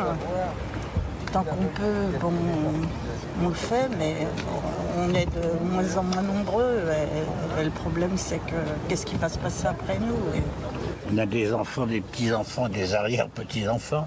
Ils en parlent très peu euh, à cause de notre situation qui, qui, nous marque encore dans le drame des incendies qui touchent actuellement la Gironde. Un élan de solidarité inédit a lieu. Les habitants mettent en place des stands pour collecter de la nourriture et préparer des repas pour les pompiers. Ils ont même reçu des dons de magasins de la région. Les soldats du feu qui se relayent jour et nuit viennent ici pour reprendre des forces. Reportage de Clémence Barbier, Antoine Durand et Yann Effelé. Dans les airs, sur terre, ils combattent les flammes depuis mardi plus d'un millier de pompiers engagés en Gironde et une population qui veut exprimer sa reconnaissance. À la teste de bûche, ils sont plusieurs dizaines d'habitants à se mobiliser pour les soutenir. Alors on est en train de charger à manger parce qu'ils ont, il euh, y a beaucoup d'hommes qui sont sur la Salie, le Petit Nice, ça vient de reprendre et ils n'ont pas mangé depuis 9 heures. À 500 mètres d'ici, le feu a repris. Les bénévoles ont dressé des tables et ont créé une sorte de base arrière pour le ravitaillement des pompiers. Eh ben, c'est des gens, des, des, des, bénévoles qui amènent des sacs avec à manger, à boire en petite quantité, mais des milliers de personnes qui font ça, des centaines et des milliers de personnes qui font ça, bah, ça, fait, ça fait deux camions pleins, ça fait, ça fait des pompiers heureux. L'occasion de dire merci, de soutenir la préservation de leur territoire aussi. Les pompiers, nous, on a des rations et là, c'est beaucoup plus évolué. Euh, donc, salade de pâtes, du rôti de bœuf. C'est vraiment éprouvant, c'est très très physique. On a chaud avec les, les tenues de feu. Euh, on est secoué dans tous les sens avec les camions. Euh, c'est quand même des opérations qui sont assez longues, donc le, le ravitaillement c'est primordial. On est pris en charge, on est bichonné, on peut se restaurer, on, on a de tout, des fruits. Vous vous rendez pas compte le, le, la petite larme qui vient, quoi. C'est euh, et c'est plus notre combat. On sent que c'est le combat de toute une population. Un soutien précieux pour les soldats du feu au moment où des températures dépassant les 40 degrés sont attendues lundi. Et dans quelques instants, nous retrouverons Clémence Barbier en Gironde. Elle est en direct d'une zone protégée par les CRS pour éviter les pillages. Et il va faire encore très chaud aujourd'hui. 37 départements, pour la plupart sur la façade atlantique, qui ont été placés en vigilance orange canicule. Ces territoires devraient connaître de fortes températures avec des maximales comprises entre 35 et 40 degrés. La journée de demain devrait marquer le point culminant de cet épisode de forte chaleur. Et vous êtes nombreux à avoir choisi de partir en vacances au mois de juillet. 2 millions de Français supplémentaires ont choisi de prendre leur congé à cette période. Reportage sur la côte bleue à l'ouest de Marseille de Stéphanie Rouquier. Depuis deux semaines, ils sont arrivés massivement dans la région. Alors nous sommes allés à leur rencontre sur la côte bleue pour comprendre qui sont ces juilletistes. C'est ma chef qui m'a demandé de partir, tout simplement. Non, pas. Non, c'est si, c'est quand même un choix parce qu'il y, y a, on va dire qu'il y a moins de monde en juillet. Peut-être qu'il il fait un peu moins chaud, mais euh, enfin quoi que non, c'est un peu pourri comme argument, non, je sais pas. Et moi, juillet, l'avantage c'est que les journées sont plus longues, il y a un peu moins de monde. Et euh, les gens ne sont pas encore saturés de, de, de visites, de touristes. euh. Les locations et les hôtels sont moins chers en juillet, mais pour la quiétude, c'est terminé. Cette année, 21 millions de Français choisissent de prendre leurs vacances en juillet contre 19 millions les étés avant la pandémie. Juin a été un gros mois, juillet est un gros mois et août je pense que ça va l'être encore plus. C'est plus réparti, on est moins fatigué à la fin de la saison, c'est mieux. Les professionnels du tourisme garderont le sourire tout l'été. En août, 24 millions de Français vont partir en congé. Voilà Thierry, ce qu'il fallait retenir de l'actualité à 11h. Merci mille fois Arthur Muriot. On vous retrouve tout à l'heure pour un nouveau flash, bien évidemment. Euh, l'actualité sur Midi News Weekend, vous le savez, ce sont les célébrations des 80 ans du Veldiv, de la rafle du Veldiv. Mais l'autre actualité, l'actualité chaude, je serais tenté de dire, cela fait cinq jours que cela dure, les chiffres sont éloquents. 10 000 hectares ont été ravagés, euh, 14 000 personnes ont dû être évacuées en, en Gironde. Je vous propose de faire très rapidement un point avec nos envoyés spéciaux, Clémence Barbier, Antoine Durand. Alors Clémence, je crois que vous êtes du côté de Cazaux, dans un secteur bien particulier. En fait, c'est une zone protégée par les CRS pour éviter les pillages. C'est cela hein Absolument, je me trouve dans la zone qui a été évacuée il y a maintenant presque trois jours, une zone quasi euh, déserte. Hein, euh, vous pouvez le voir, donc les maisons euh, sont totalement vides de ses habitants, les volets sont fermés. C'est un quartier un peu aux airs de fin du monde hein, dans lequel nous sommes en ce moment accompagnés des CRS motards. Ces CRS motards, ils patrouillent justement dans ces zones évacuées pour voir si tout se passe bien. Et tout à l'heure aussi, nous avons pu assister à un petit départ de feu. Justement quand on circulait dans la forêt. Et là aussi, ce sont les motards CRS qui ont donc euh, alerté euh, les pompiers. Leur mission est donc euh, très importante et ces habitations ont donc été évacuées parce que vous pouvez le voir aussi sur les images derrière moi. Ce sont là où un restaurant et deux maisons ont brûlé il y a quelques jours. Et euh, nous sommes juste à côté donc euh, du lac euh, de, de Cazaux, donc cette zone toujours évacuée. Et pour le moment, les habitants n'ont toujours pas d'indication sur quand est-ce qu'ils pourront rentrer chez eux. Merci mille fois pour ces précisions. Les images sont impressionnantes, effectivement. Vous pouvez le voir sur votre écran. Clémence Barbier, vous êtes accompagnée de Antoine Durand et on vous retrouvera tout au long de cette journée sur CNews, évidemment, pour nous faire vivre l'évolution de ces incendies. Et je dois préciser aussi que Gérard Larcher, le président du Sénat, était sur place ce matin à la teste de bûche. Alors vous le savez, depuis euh, le début de ce Midi News, nous avons décidé de consacrer une émission spéciale à cette rafle du Veldiv. Nous sommes, en direct avec Elisabeth Borne. Nous suivons d'ailleurs en direct aux alentours de 11h55 son, discours. Euh, nous prendrons l'antenne à, tout moment. Euh, je voudrais qu'on revienne également sur l'autre actualité dont on a beaucoup, beaucoup, beaucoup parlé hier au cours de Midi News Weekend. Je veux parler de l'affaire Caroline Cailleux. Euh, vous êtes d'accord euh? L'affaire Caroline Cailleux. L'affaire Caroline Cailleux. La tribune a finalement été rendue publique euh, ce matin dans, dans le JDD comme, comme il était prévu. 129 signataires, finalement, 129 signataires, dont des personnalités issues de la société civile, mais aussi des, des élus, et assez surprenant, donc euh, des, un, un ancien ministre euh, d'Emmanuel Macron, comme on, on l'annonçait hier sur ce plateau. Et justement, si vous êtes aujourd'hui euh, présent, c'est que vous avez été le premier à, à dévoiler euh, sur CNews les premiers noms euh, figurant sur cette liste. Voilà, Joël Giraud, ancien ministre d'Emmanuel Macron, ancien ministre de la Ruralité, mais aussi Quentin Bataillon, qui était, et qui est toujours d'ailleurs député de, de la majorité. D'autres députés de la majorité ont également signé cette tribune, et de manière assez surprenante, même le président des Jeunes avec Macron, euh, Ambroise Méjean, a, signé la, tribune. C'est un indicateur quand même. Ça veut dire que même dans la majorité, aujourd'hui, Caroline Cailleux n'est pas soutenue. Emmanuel Macron n'a pas donné euh, consigne et n'a pas fait donner consigne par ses lieutenants.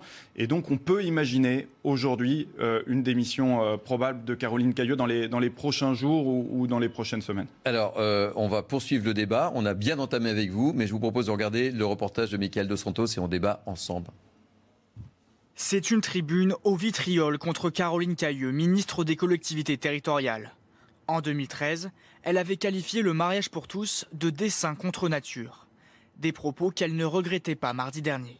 Elle a choisi délibérément de maintenir des propos homophobes. C'est certainement répréhensible et seul un juge devrait en décider. Autre grief, cette formule sur les homosexuels, ces gens-là. Je dois vous dire quand même que j'ai beaucoup d'amis parmi ces gens-là. Comment accepter qu'un membre de l'exécutif, dont le premier rôle est d'assurer l'application des lois, puisse appeler ces gens-là des citoyens français? Comment ne pas voir que dans son esprit, il ne relève pas de la même catégorie de citoyens? Les signataires l'appellent à démissionner. Parmi eux, quatre députés de la majorité, l'ancien ministre socialiste Manuel Valls ou encore Patrick Caram, vice-président LR de la région Île-de-France. Caroline Cailleux, si elle avait une quelconque, euh, j'allais dire en quelconque honneur, elle démissionnerait d'elle-même. Mais puisqu'il semble qu'elle ne l'a pas, c'est au gouvernement d'être clair là-dessus. Cette question de lutte contre l'homophobie doit être une priorité pour tous. Jeudi dernier, Caroline Cailleux s'est excusée pour ses propos. Elle a alors reçu le soutien de la première ministre Elisabeth Borne, mais les auteurs de la tribune disent douter de la sincérité de ses regrets.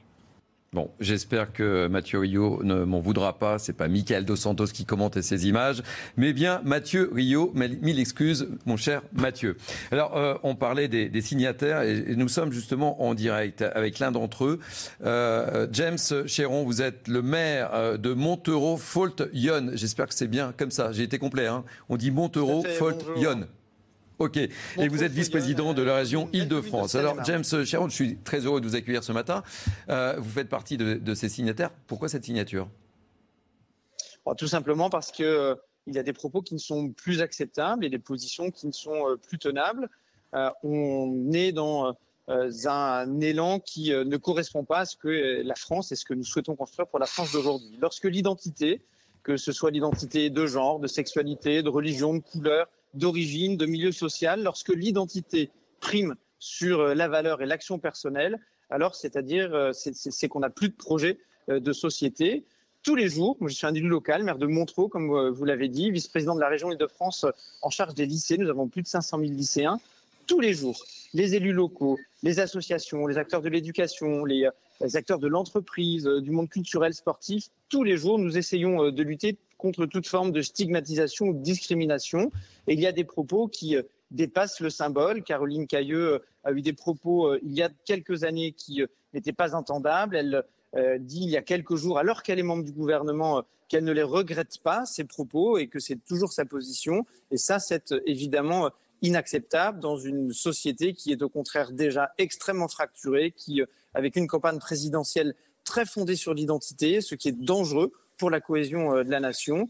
Et euh, il était euh, évidemment indispensable, de façon extrêmement transpartisane, hein, comme mmh. Limorin vient de le dire à l'instant, de noter que c'était insoutenable qu'un ministre de la République puisse tenir de tels propos. Bon, elle s'est excusée dans le Parisien, mais bon, il faut qu'elle change de société de communication, de boîte de communication là, parce que ces gens-là, ça, c'est pas passé quoi. Hein je ne gère pas la communication d'aucun des membres du gouvernement. Euh, Caroline Cailleux m'a appelé pour me dire qu'elle regrettait profondément euh, ce qu'elle avait dit. Euh, je crois qu'effectivement, des excuses au téléphone sont bienvenues, mais très largement insuffisantes. Il faut tirer les conclusions politiques d'un positionnement politique qui est fort, qui est récurrent, qui est déjà ancien et qui participe à stigmatiser une partie de la population. Je le dis, tous les jours, nous luttons dans les stades contre les propos racistes, euh, dans les entreprises contre les propos, contre les positions et les comportements parfois sexistes. Et, un ministre de la République ne peut pas alimenter cette euh, euh, fragmentation de la société, cette stigmatisation d'un certain nombre de nos concitoyens, parler de ces gens-là en opposition à tous les autres, eh bien c'est effectivement insoutenable. On l'évoquait hier au cours d'une émission avec, avec Louis Morin, qui a été le premier à nous dévoiler les premiers noms participant à, à, cette tribune très concrètement, vous voulez qu'elle s'en aille là? Sa situation va devenir très très très difficile. On l'évoquait hier. C'était déjà difficile, mais en plus avec cette tribune, avec euh, tous ces signataires de tous bords, euh, vous voulez qu'elle parte? La, composition du gouvernement, elle relève euh, du président de la République et de non, mais vous, je vous pose la question. Vous, c'est quoi votre souhait? Mon souhait, c'est que soyons clairs, précis. Mon souhait, c'est que notre société aille vers euh, ce qu'est la devise de la République, c'est-à-dire la liberté, l'égalité, la fraternité, qu'on soit euh, dans la concorde sociale, dans le pacte républicain, et que euh, les représentants de la puissance publique, les ministres du gouvernement ne tiennent plus ces propos. C'est à Caroline Cailleux, c'est à Elisabeth Borne, c'est au président de la République de prendre leurs responsabilités. et ce n'est pas à un citoyen euh, au-delà le fait de mettre la lumière sur euh, ces propos qui sont insoutenables, c'est pas un citoyen de composer le gouvernement, c'est la responsabilité du chef de l'État et de la première ministre. Euh, n'y voyez aucune prise de position de ma part, et c'est pas mon rôle justement. Est-ce que vous n'avez pas le sentiment que c'est un petit peu de l'acharnement autour de Caroline Cailleux Non, pas du tout. Le, caractère d'ailleurs extrêmement transpartisan, républicain, le fait qu'il n'y ait d'ailleurs pas que des élus, il y a des universitaires, des scientifiques. La pluralité des signataires montre que c'est plutôt un mouvement de société. Et, lorsqu'on est aux affaires publiques, peut-être faut-il un peu moins parler d'ailleurs, mais mieux parler. peut-être faut-il être aussi en phase avec la position d'un président de la République qui, j'en suis certain, ne peut pas soutenir les propos et les positions de Caroline Cailleux. Vous restez un petit peu avec nous. Euh, on débat autour de, cette table. Euh, Benjamin Morel, la situation va devenir de plus en plus difficile avec cette tribune. Oui, ça va devenir de plus en plus difficile. Si vous voulez, il y a deux sujets. Il y a le sujet des positions passées de Caroline Cailleux qu'elle assume aujourd'hui. Hmm. Je veux dire, euh, les positions qu'elle. On les connaissait, ces positions? Oui, les positions qu'elle assume à l'époque, un, on les connaissait, et deux, elles étaient partagées par une grande partie des élus de droite à l'époque, hein, et qui manifestaient notamment avec la manif pour tous, qu'elle n'a pas fait. Donc, dès le moment où vous l'intégrez à un gouvernement pour Emmanuel Macron, eh bien, vous prenez un risque politique, ou en tout cas, vous faites le choix d'assumer ce positionnement politique. Peut-être pas de manière globale, mais en tout cas de le tolérer au sein du gouvernement. Donc là, il y a peut-être un problème de casting, mais entre guillemets, il était prévisible, et ça relève du président de la République et d'une éventuelle erreur, justement, dans ce casting, mais ces positions, elles étaient elles étaient connues. Et ensuite, il y a le gros couac de communication avec ces gens-là. Bien géré, entre guillemets, l'incendie pouvait être éteint. Vu comme ça a été géré par la suite, aujourd'hui on a atteint une telle situation qui fait que eh bien, si le gouvernement devait la maintenir, eh il y aurait malgré tout le sentiment qu'il cautionne ce type de propos. Et que donc à partir de là, l'homophobie ne n'offusque pas réellement le gouvernement, ce qui évidemment pour Elisabeth Borne et Emmanuel Macron aujourd'hui devient intenable. Donc en effet à ce stade-là, on voit mal comment elle pourrait se maintenir à long terme. Elle doit être, on va dire, euh, comment dire, exfiltrée exfiltrer le plus discrètement possible probablement, mais je, ne suis pas sûr que ce soit très discret. Mais euh, cela étant dit, oui, c'est pour ça que d'autant que vous savez qu'Emmanuel Macron n'aime pas vraiment qu'on lui force la main lorsqu'il mm. doit faire des choix. Donc mm, on mm. va probablement assister à une forme de tassement durant l'été, et il est probable que dans quelques mois, au moindre petit remaniement, eh bien, elle s'en aille. Ce qui d'ailleurs, euh, entre guillemets, peut s'entendre pour euh, ces sujets-là, mais euh, elle n'a pas été nommée là où elle est par hasard. C'est-à-dire que à la tête de ce ministère qui est quand même très très orienté développement euh, des territoires et notamment des territoires ruraux, elle avait une vraie vraie légitimité. Mais en effet, du point de vue de la ligne politique, ça jure un petit peu avec celle qui jusqu'à présent avait été celle de Renaissance et de la majorité. Le problème, c'était, elle était considérée comme une prise de guerre oui. mais euh, alors on a beaucoup fait ces derniers jours le parallèle avec Gérald Darmanin. Les objets sont très très différents. Et puis surtout, entre guillemets, Gérald Darmanin rapporte des troupes, des électeurs, etc. Elle pèse Caroline Cailleux pèse, beaucoup moins évidemment. Donc à partir de là, ce qu'elle a à mettre dans la balance, d'un point de vue purement cynique, par rapport aujourd'hui à la polémique qui euh, touche l'ensemble du gouvernement à travers elle, mm. eh bien est assez faible, d'où son départ assez probable. Naïma M. Fadel. Bah, écoutez, oui. Partir, pas partir le problème, c'est que c'est intenable. Je veux dire, même pour elle, hein, parce qu'elle peut être effectivement démissionnée par le gouvernement, mais je crois que pour elle, ça va être invivable, parce que de toute façon, ça va lui être renvoyé. Euh, évidemment, alors moi, j'ai pas très bien compris cette hypocrisie liée à cette euh, tribune, si je puis dire, parce qu'en fait, elle est quand même au vitriol et en même temps, on n'appelle pas euh, effectivement à cette démission, on dit ah, c'est la responsabilité du gouvernement. Donc c'est encore plus difficile de dire c'est la responsabilité du président de la République et de la première ministre, parce que du coup, on leur dit bah, prenez vos responsabilités. Mmh. Donc effectivement, c'est intenable et je pense que qu'elle soit démissionnée ou qu'elle soit amenée à être démissionnée, je pense que l'issue est effectivement, comme disait tout à l'heure lui, dans quelques jours. Je pense que euh, voilà, ça va se faire. Alors, on poursuit le débat. J'aimerais euh, vous faire euh, écouter ce que disait ce matin euh, Prisca Thévenot, qui est députée Renaissance, comme vous le savez. Elle était interrogée par Florian Tardif. Écoutez sa réaction par rapport à l'affaire Cailleux et je vous demande de réagir.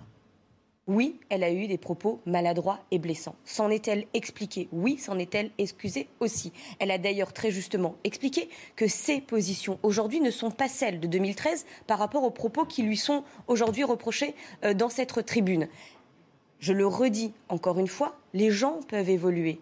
Et c'est tout l'objet de nos engagements politiques, de nos engagements militants, de faire évoluer les mentalités. Euh, James Chéron, vous êtes toujours euh, avec nous en direct, je suppose. Euh, vous souhaitez réagir par rapport à ce qu'on vient de dire et par rapport à, ce qu'on vient d'entendre Oui, Madame Thévenot parle de propos blessants. Ils ne sont pas blessants, ils sont homophobes. Donc il faut effectivement s'interroger sur leur portée politique et les conséquences politiques qu'elles doivent engager, et puis peut-être sur des conséquences juridiques également. Ce n'est pas parce qu'on est ministre de la République, en tout cas à l'instant où nous nous parlons, que des propos homophobes peuvent être euh, euh, toléré. Et je suis très étonné euh, d'entendre Madame Thévenot protéger quelque part une ministre du gouvernement qui a tenu des propos qui sont pour le coup très homophobes. Et je constate qu'elle est d'ailleurs en décalage avec un certain nombre des élus ou de, cadres de son propre parti et de sa majorité au gouvernement, au Parlement et de la majorité présidentielle qui sont signataires de cette tribune parce que justement il n'y a pas euh, de partisanisme dans la considération légale, politique, éthique, déontologique de propos homophobes. Ça relève de la justice donc. Hein C'est ce que dit cette tribune, effectivement, et il faut quand même s'interroger sur une saisine de la justice, oui. Patrice Arditi, je ne vous ai pas entendu sur euh, l'affaire Cailleux.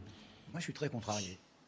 Je suis très contrarié parce que je ne veux pas faire partie de tous ceux qui foncent sur l'occasion l'occasion de se manifester. Alors, euh, Je parlais d'acharnement hein, tout à l'heure. Hein. Bien sûr, bien sûr. Pour vous, c'est de l'acharnement dans cette, dans cette tribune, il y a des gens qui veulent exister, il y a des gens qui veulent continuer d'exister, il y a des gens qui sont sincères, qui considèrent que euh, les petits mots prononcés par euh, Madame Cailleux représentent une, insulte, une insulte homophobe. maintenant, maintenant, il faut désacraliser la chose. ces petits mots, on peut en faire ce qu'on veut. Hmm. Si, si on disait à propos des pompiers, ces gens-là n'ont pas de vie de famille, ça n'est pas une insulte, ces, ces, gens-là. Donc on, a cristallisé absolument euh, toute une espèce de, de, de, de, hargne pour différentes euh, euh, raisons. D'abord parce qu'elle serait conservatrice, ensuite parce qu'elle aurait peut-être pris le portefeuille de, quelqu'un qui, selon certains, le, méritait mieux. ça, ça, m'ennuie terriblement. il y a, surtout... Vous ne pouvez pas nier quand même que dans l'expression, le terme, ces gens-là, il y a une connotation extrêmement méprisante il y a une connotation méprisante si on considère qu'elle est méprisante. Je, veux dire, il n'y a pas la preuve, il n'y a pas la preuve que cette personne est homophobe. Si elle est homophobe, mais je la rejette. Je n'ai jamais vu de ma vie. Je m'en fiche de Madame Cailleux. Je, ne dis pas que Madame Cailleux est homophobe. Je dis simplement que le terme, l'expression, ces gens-là. Ces gens-là, c'est mal, maladroit. C'est maladroit parce que justement, c'est maladroit. Mais, mais, la manière, la manière dont c'est dont c'est agrippé et, et, et brandi comme un étendard pour en faire euh, pour en faire un, un, prétexte à, destruction me gêne et me contrarie. Je reprends mon terme. Donc on est dans de l'acharnement, selon vous, pour ah, complètement. Mais complètement. Maintenant, eh, bien entendu qu'elle est obligée de partir. Bien, bien entendu. Elle n'est pas très extraordinaire ou ses conseillers sont pas formidables autour d'elle pour avoir, ne pas avoir euh, tenté Ça, on est tous un petit peu mieux autour de, cette table. Voilà, voilà d'éteindre l'incendie. Mais, mais elle va partir. Bien entendu qu'elle va partir. Mais, mais, mais franchement, franchement, quand je, quand j'entends notre ami tout à l'heure là, euh, euh, on a entendu, euh, qui, parlait de, cohésion de la nation, mais enfin la nation n'est pas en danger parce que Madame a, prononcé ces mots, ces gens-là que Jacques Brel avait prononcés dans une chanson magnifique auparavant. Quelle culture James, vous êtes toujours avec, avec nous. vous souhaitez réagir oui, évidemment, moi je maintiens le fait que ces propos participent à une forme de décohésion nationale. Ils viennent s'ajouter, comme je l'ai dit tout à l'heure, à euh, d'autres propos dans d'autres contextes. Et on sort d'une campagne pour les élections présidentielles qui a été extrêmement violente, où ont été stigmatisés tour à tour les uns et les autres. On a vu des candidats, euh, et je suis venu à de nombreuses reprises sur votre plateau, j'étais parfois un peu seul d'ailleurs, combattre les positions de ces candidats stigmatisés qui, pour sa couleur de peau, qui, pour l'origine de sa famille, qui, pour sa religion. On a eu une campagne extrêmement violente contre les musulmans, récupérée ensuite par certains qui voulaient euh, aller chercher l'électorat des musulmans.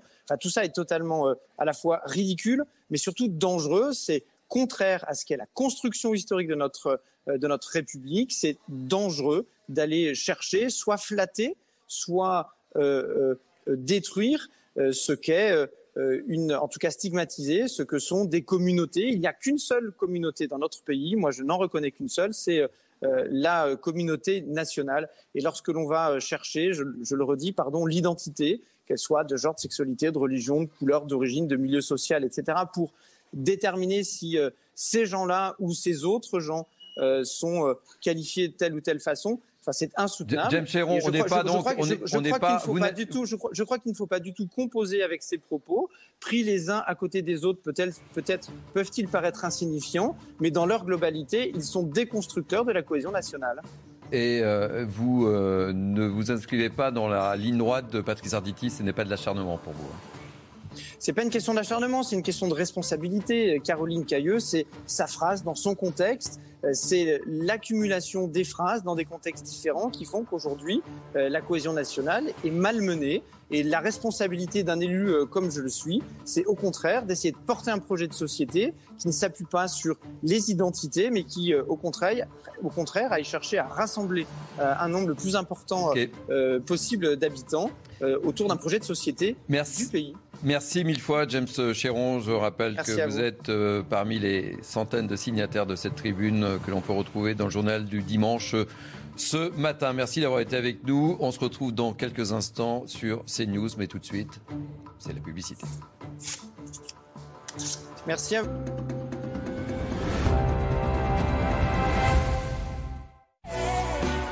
Il suffit d'un peu de lumière en plus pour se sentir mieux chez soi. Chez Kaline, nos fenêtres vous offrent 15% de lumière en plus. Et la lumière vous offre tout le reste. Kaline, la fenêtre lumière.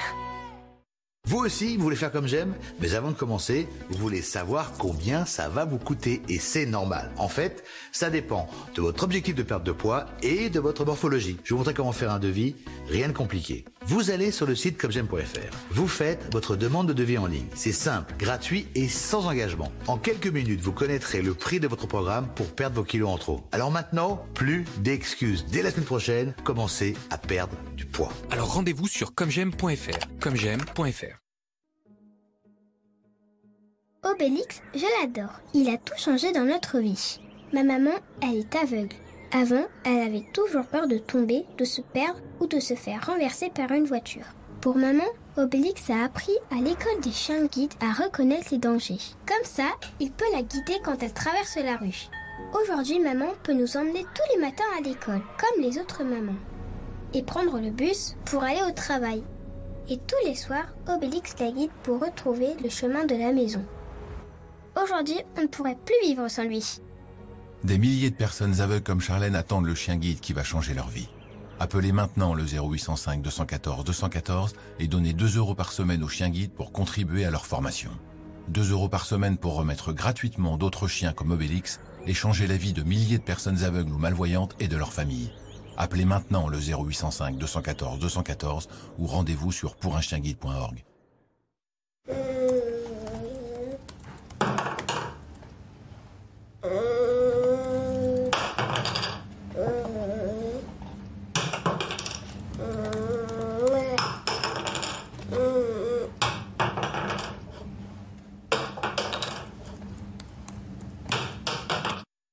C'est les soldes d'été chez Emma, avec jusqu'à moins 50% de réduction. Vous aussi profitez du confort Emma, avec notre fameux matelas, nos lits ou nos oreillers. Vous allez adorer. Commandez vite sur emma.fr. Chic vous offre les plus beaux hôtels du monde jusqu'à moins 70%. Vivez une expérience inoubliable au meilleur prix et profitez d'avantages exclusifs. Découvrez notre sélection de ventes privées d'hôtels de luxe et de voyages extraordinaires avec vol inclus. Inscrivez-vous gratuitement sur verichic.fr ou via nos applications iOS et Android. C'est News. Venez avec vos convictions, vous vous ferez une opinion. Tiens, celui-là, il a l'air bien crémeux, comme tu les aimes. Ah oui. Avec Course U, vous allez oublier que vous êtes chez vous. Sur courseu.com, retrouvez votre rayon frais et vos produits comme en magasin et choisissez entre le drive ou la livraison dans toute la France, même pendant vos vacances. Alors rendez-vous sur courseu.com pour retrouver votre magasin presque comme si vous y étiez. Écoutons les questions de nos enfants. Pourquoi il est malade? Pourquoi on ne peut pas le soigner? Pourquoi il travaille?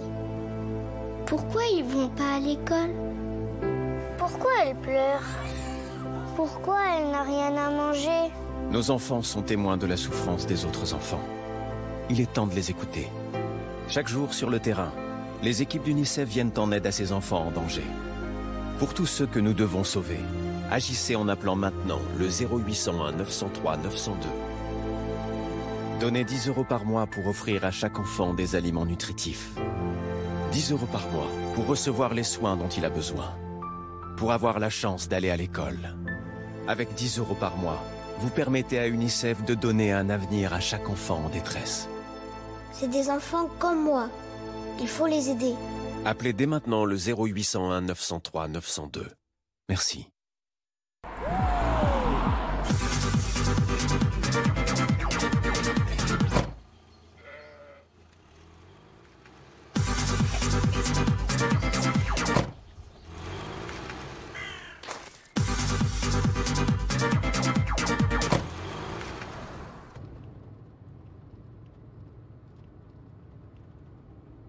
En sécurité et gardez vos points avec Coyote. En ce moment, 80 euros offerts sur tous nos boîtiers. Coyote. Hé, c'est les soldes d'été chez Emma, avec jusqu'à moins 50% de réduction. Nous savons tous qu'une journée vraiment réussie passe d'abord par une bonne nuit de sommeil. C'est pourquoi chez Emma, depuis notre fameux matelas, nos oreillers ou nos lits, tout est conçu pour réveiller votre vie. Vérifiez par vous-même et profitez de 100 nuits d'essai avec retour gratuit. Commandez vite sur emma.fr. Emma, réveille votre vie. Et s'il existait un endroit super sécurisé, avec des contrôles hyper difficiles à franchir, et même un espace séparé pour garder privé les trucs auxquels tu tiens le plus Wow, impressionnant. Si c'est ce niveau de sécurité que tu veux, tu peux l'avoir là, dans ton téléphone.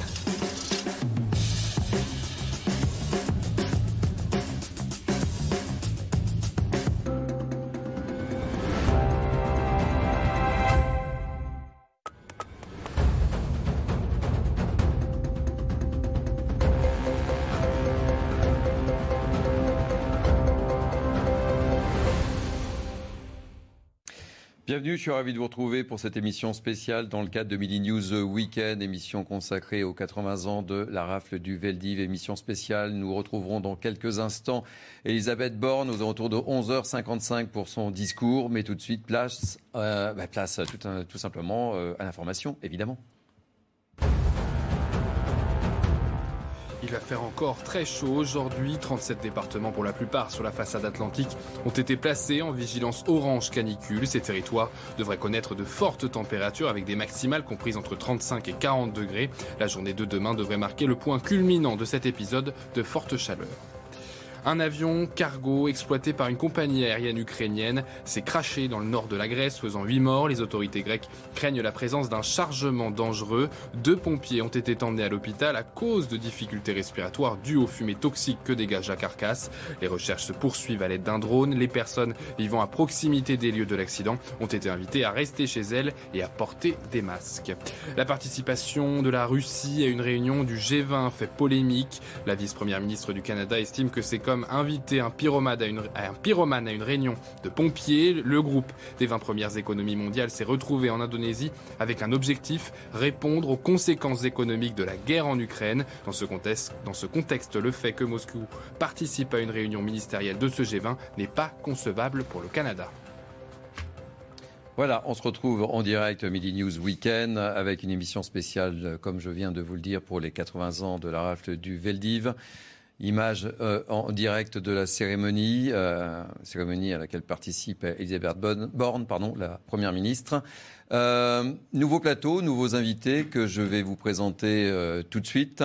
Euh, ravi d'accueillir Jonathan Sissou, journaliste à Causeur. ravi d'accueillir Denis de Montpion, éditorialiste politique. Benoît Vaillot, Bonjour, politologue. Et puis, et puis évidemment, Louis Morin, qui est resté avec nous, puisque nous allons parler d'une certaine affaire qui défraie la chronique. Donc, L'actualité du jour, vous le savez, c'est effectivement cette rafle du euh, Veldiv. C'était euh, il y a 80 ans, les 16 et 17 juillet 1942. Euh, plus de 13 000 personnes, dont près d'un tiers d'enfants, sont arrêtés avant d'être détenus au, vélodrome d'hiver du, du Veldiv dans des conditions d'hygiène déplorable avant euh, des départs, comme vous le savez, euh, vers des camps. La Première ministre Elisabeth Borne est sur place depuis euh, ce matin 10 heures. On a pu assister en direct à un certain nombre de, dépôts de germes avant effectivement d'assister et, d'écouter en direct sur CNews son discours autour de 11 h 55. ce matin, vous avez pu, si vous avez eu le plaisir de, nous suivre, écouter euh, la, réaction d'un certain nombre de grands témoin. nous avions comme invité Alain Jakubowicz, avocat évidemment, mais aussi ancien président de l'ALICRA. Et Alain Jakubowicz a eu beaucoup, beaucoup de mal à cacher son, émotion ce matin en écoutant un chant particulier. Je vous propose de, revivre et, d'écouter sa réaction avec nous. Oui, euh, ça représente. Euh, oui, voir nos, nos concitoyens euh, partager ce qui est notre histoire dans l'histoire. C'est vrai que pour moi, évidemment, ça rappelle des choses particulières. Et lorsque j'entends ce, ce chant, j'entends mon grand-père. Benoît Vaillot, il est important, je le disais tout à l'heure, de ne pas et de ne jamais, jamais oublier. Ne jamais oublier, en effet, il y a là, nous sommes au cœur donc d'une commémoration organisée euh, par la République française, organisée au, sommet de, l'État. Sont des moments importants dans, dans la vie d'une nation et nous sommes euh, à un moment de pédagogie, pédagogie mémorielle.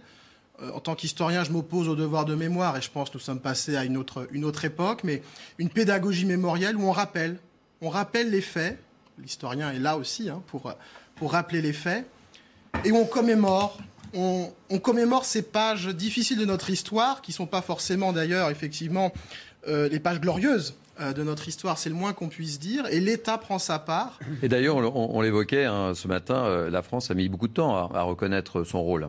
Il a fallu attendre l'intervention et le discours de Jacques Chirac en 1995. Pas la France. L'État français. L'État français. C'est la différence, effectivement. C'est-à-dire que jusqu'en jusqu'en 1995, avec le, discours de, Jacques Chirac, il y avait une, politique mémorielle qui était organisée, euh, qui était donc dans la continuité de celle initiée par le général de Gaulle, hein, et Mitterrand était aussi dans, cette ligne, de reconnaître les crimes perpétrés par l'État français, c'est-à-dire de Vichy, mais l'État français qui ne parlait pas au nom de la France.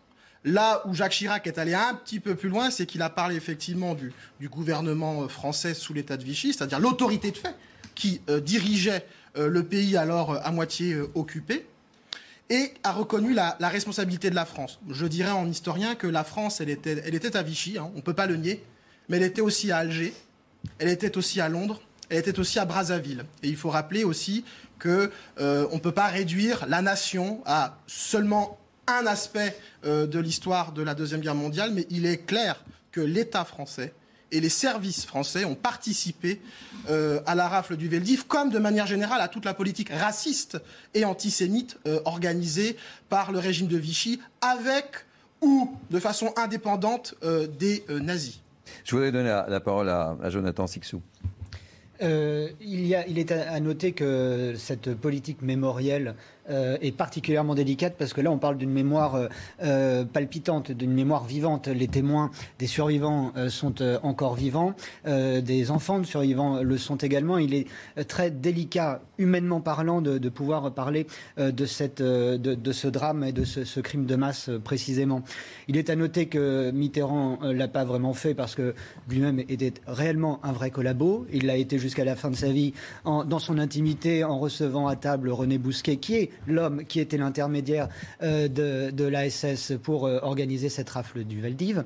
Euh, donc, il est normal, si je puis dire, que avec une, autre génération, mm. ce soit le président Chirac ensuite qui endosse. Ces propos n'engagent que vous, Jonathan Sixou. Hein. Je connais les éléments biographiques. Les termes sont forts et. J'estime qu'un dans un contexte aussi sensible que, que cela. Homme qui a été décoré par la Francisque, par le. Ça n'engage que vous. Je, je, je, souhaite le préciser, Jonathan Sixou.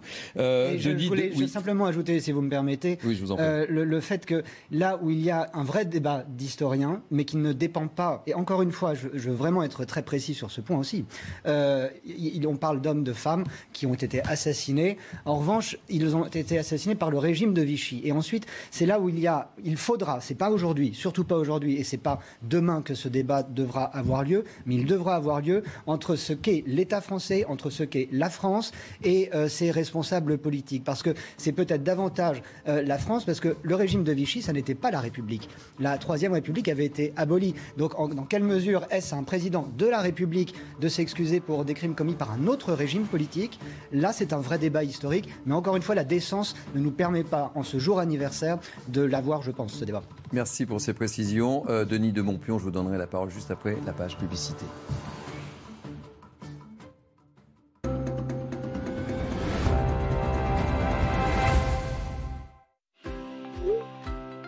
Mettez plus votre vie amoureuse en pause et faites les choses différemment avec Elite Rencontre.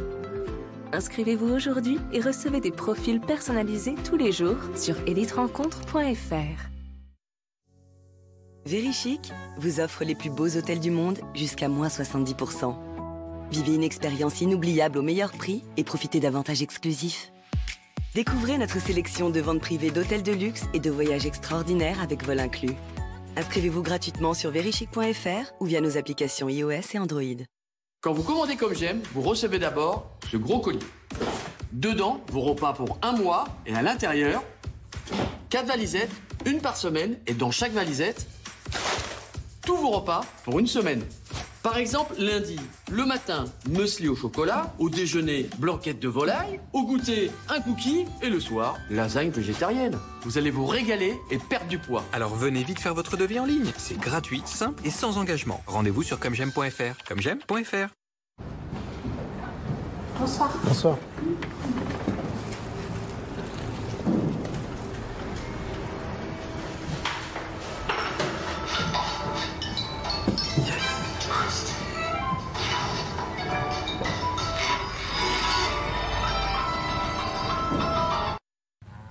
Vous voyez cet éleveur Cette productrice de fromage Et ce producteur de tomates? Ils font tous partie des alliances locales Leclerc. Des circuits courts entre des magasins Leclerc et des petits producteurs. Aujourd'hui, il y a 15 000 alliances locales pour développer leur activité. Parce que défendre les filières agricoles françaises, ça commence en local. Leclerc. CNews, la liberté d'opinion est-elle une espèce en voie de disparition? J'ai regardé, euh, il n'était pas là ce couteau. Mais là, hop, il est là. Je comprends pas. Rassurez-vous, nous on vous comprend et on vous assure à partir de 10 euros par mois. Euro Assurance, vous voilà rassuré. Euh, je suis au rayon biscuit là et je me demandais euh, c'est quoi déjà les... Avec Course U, vous allez oublier que vous êtes chez vous. Sur courseu.com, retrouvez vos produits et vos rayons comme en magasin et choisissez entre le drive ou la livraison dans toute la France, même pendant vos vacances. Rendez-vous sur courseu.com.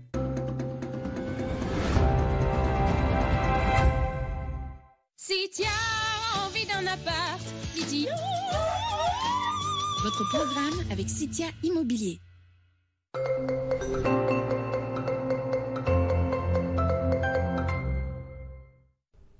Bonjour à tous, prévoyez une après-midi très ensoleillée près de la Manche jusqu'à 33 degrés avec une eau jusqu'à 20 degrés sous un indice UV de 8. Plus au sud, du côté de la Bretagne, eh bien, le soleil sera également présent avec quelques degrés de plus, hein, jusqu'à 35 degrés à la Baule, une eau jusqu'à 19 degrés avec un indice UV entre 8 et 9. Pour le reste du littoral atlantique, le soleil battra son plein, à l'exception de Royan. Il fera également très chaud et la température prendra quelques degrés de plus jusqu'à 25 degrés à Saint-Jean-de-Luz. Euh, pour la Méditerranée, prévoyez jusqu'à 33 euh, degrés sous un plein soleil. L'indice UV sera maximal, donc surtout pensez à bien vous protéger avec de la crème solaire et des t-shirts. Et entre Corse et continent, il en sera de même. L'indice UV sera maximal avec une eau allant jusqu'à 27 degrés. Envie d'un appart. C'était votre programme avec Citia Immobilier.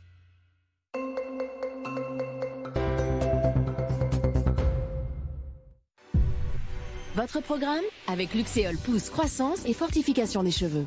En pharmacie et sur luxéol.com.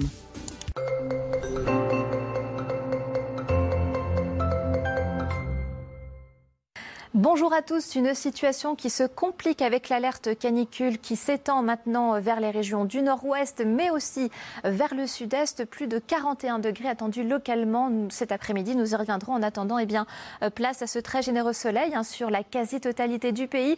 Vous pourriez avoir quelques bourgeonnements hein, au niveau euh, des, des, massifs des Alpes du Sud avec une averse isolée. Et ça, ça, ça ne se passera euh, qu'en altitude. Donc pour les températures, je vous le disais, donc caniculaires, surtout en direction du sud-ouest avec jusqu'à jusqu'à 40 degrés en direction de la vallée de la Garonne. Nous pourrions atteindre les 41 degrés et déjà battre quelques records mensuels, voire absolus. Mais c'est dans la journée de demain où justement nous risquerions de battre à nouveau des températures donc jamais recensées depuis l'histoire des relevés euh, météorologiques, surtout à l'ouest du pays. Il faudra attendre l'arrivée donc des orages dans la journée de mardi pour un rafraîchissement euh, de la masse d'air.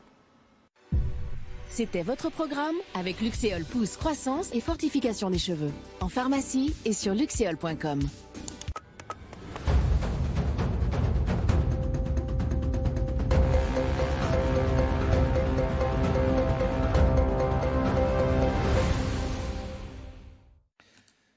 Bienvenue sur euh, CNews, Midi News Weekend se poursuit avec, euh, vous le savez, depuis ce matin, 10h, une émission spéciale pour euh, les 80 ans de cette rafle du Veldiv. Autour de moi, des invités qui sont déjà très, très actifs sur ce thème si important. Et, autour de moi, donc, Jonathan Sixou, Denis de Montpion, Benoît Vaillot et, Louis Morin.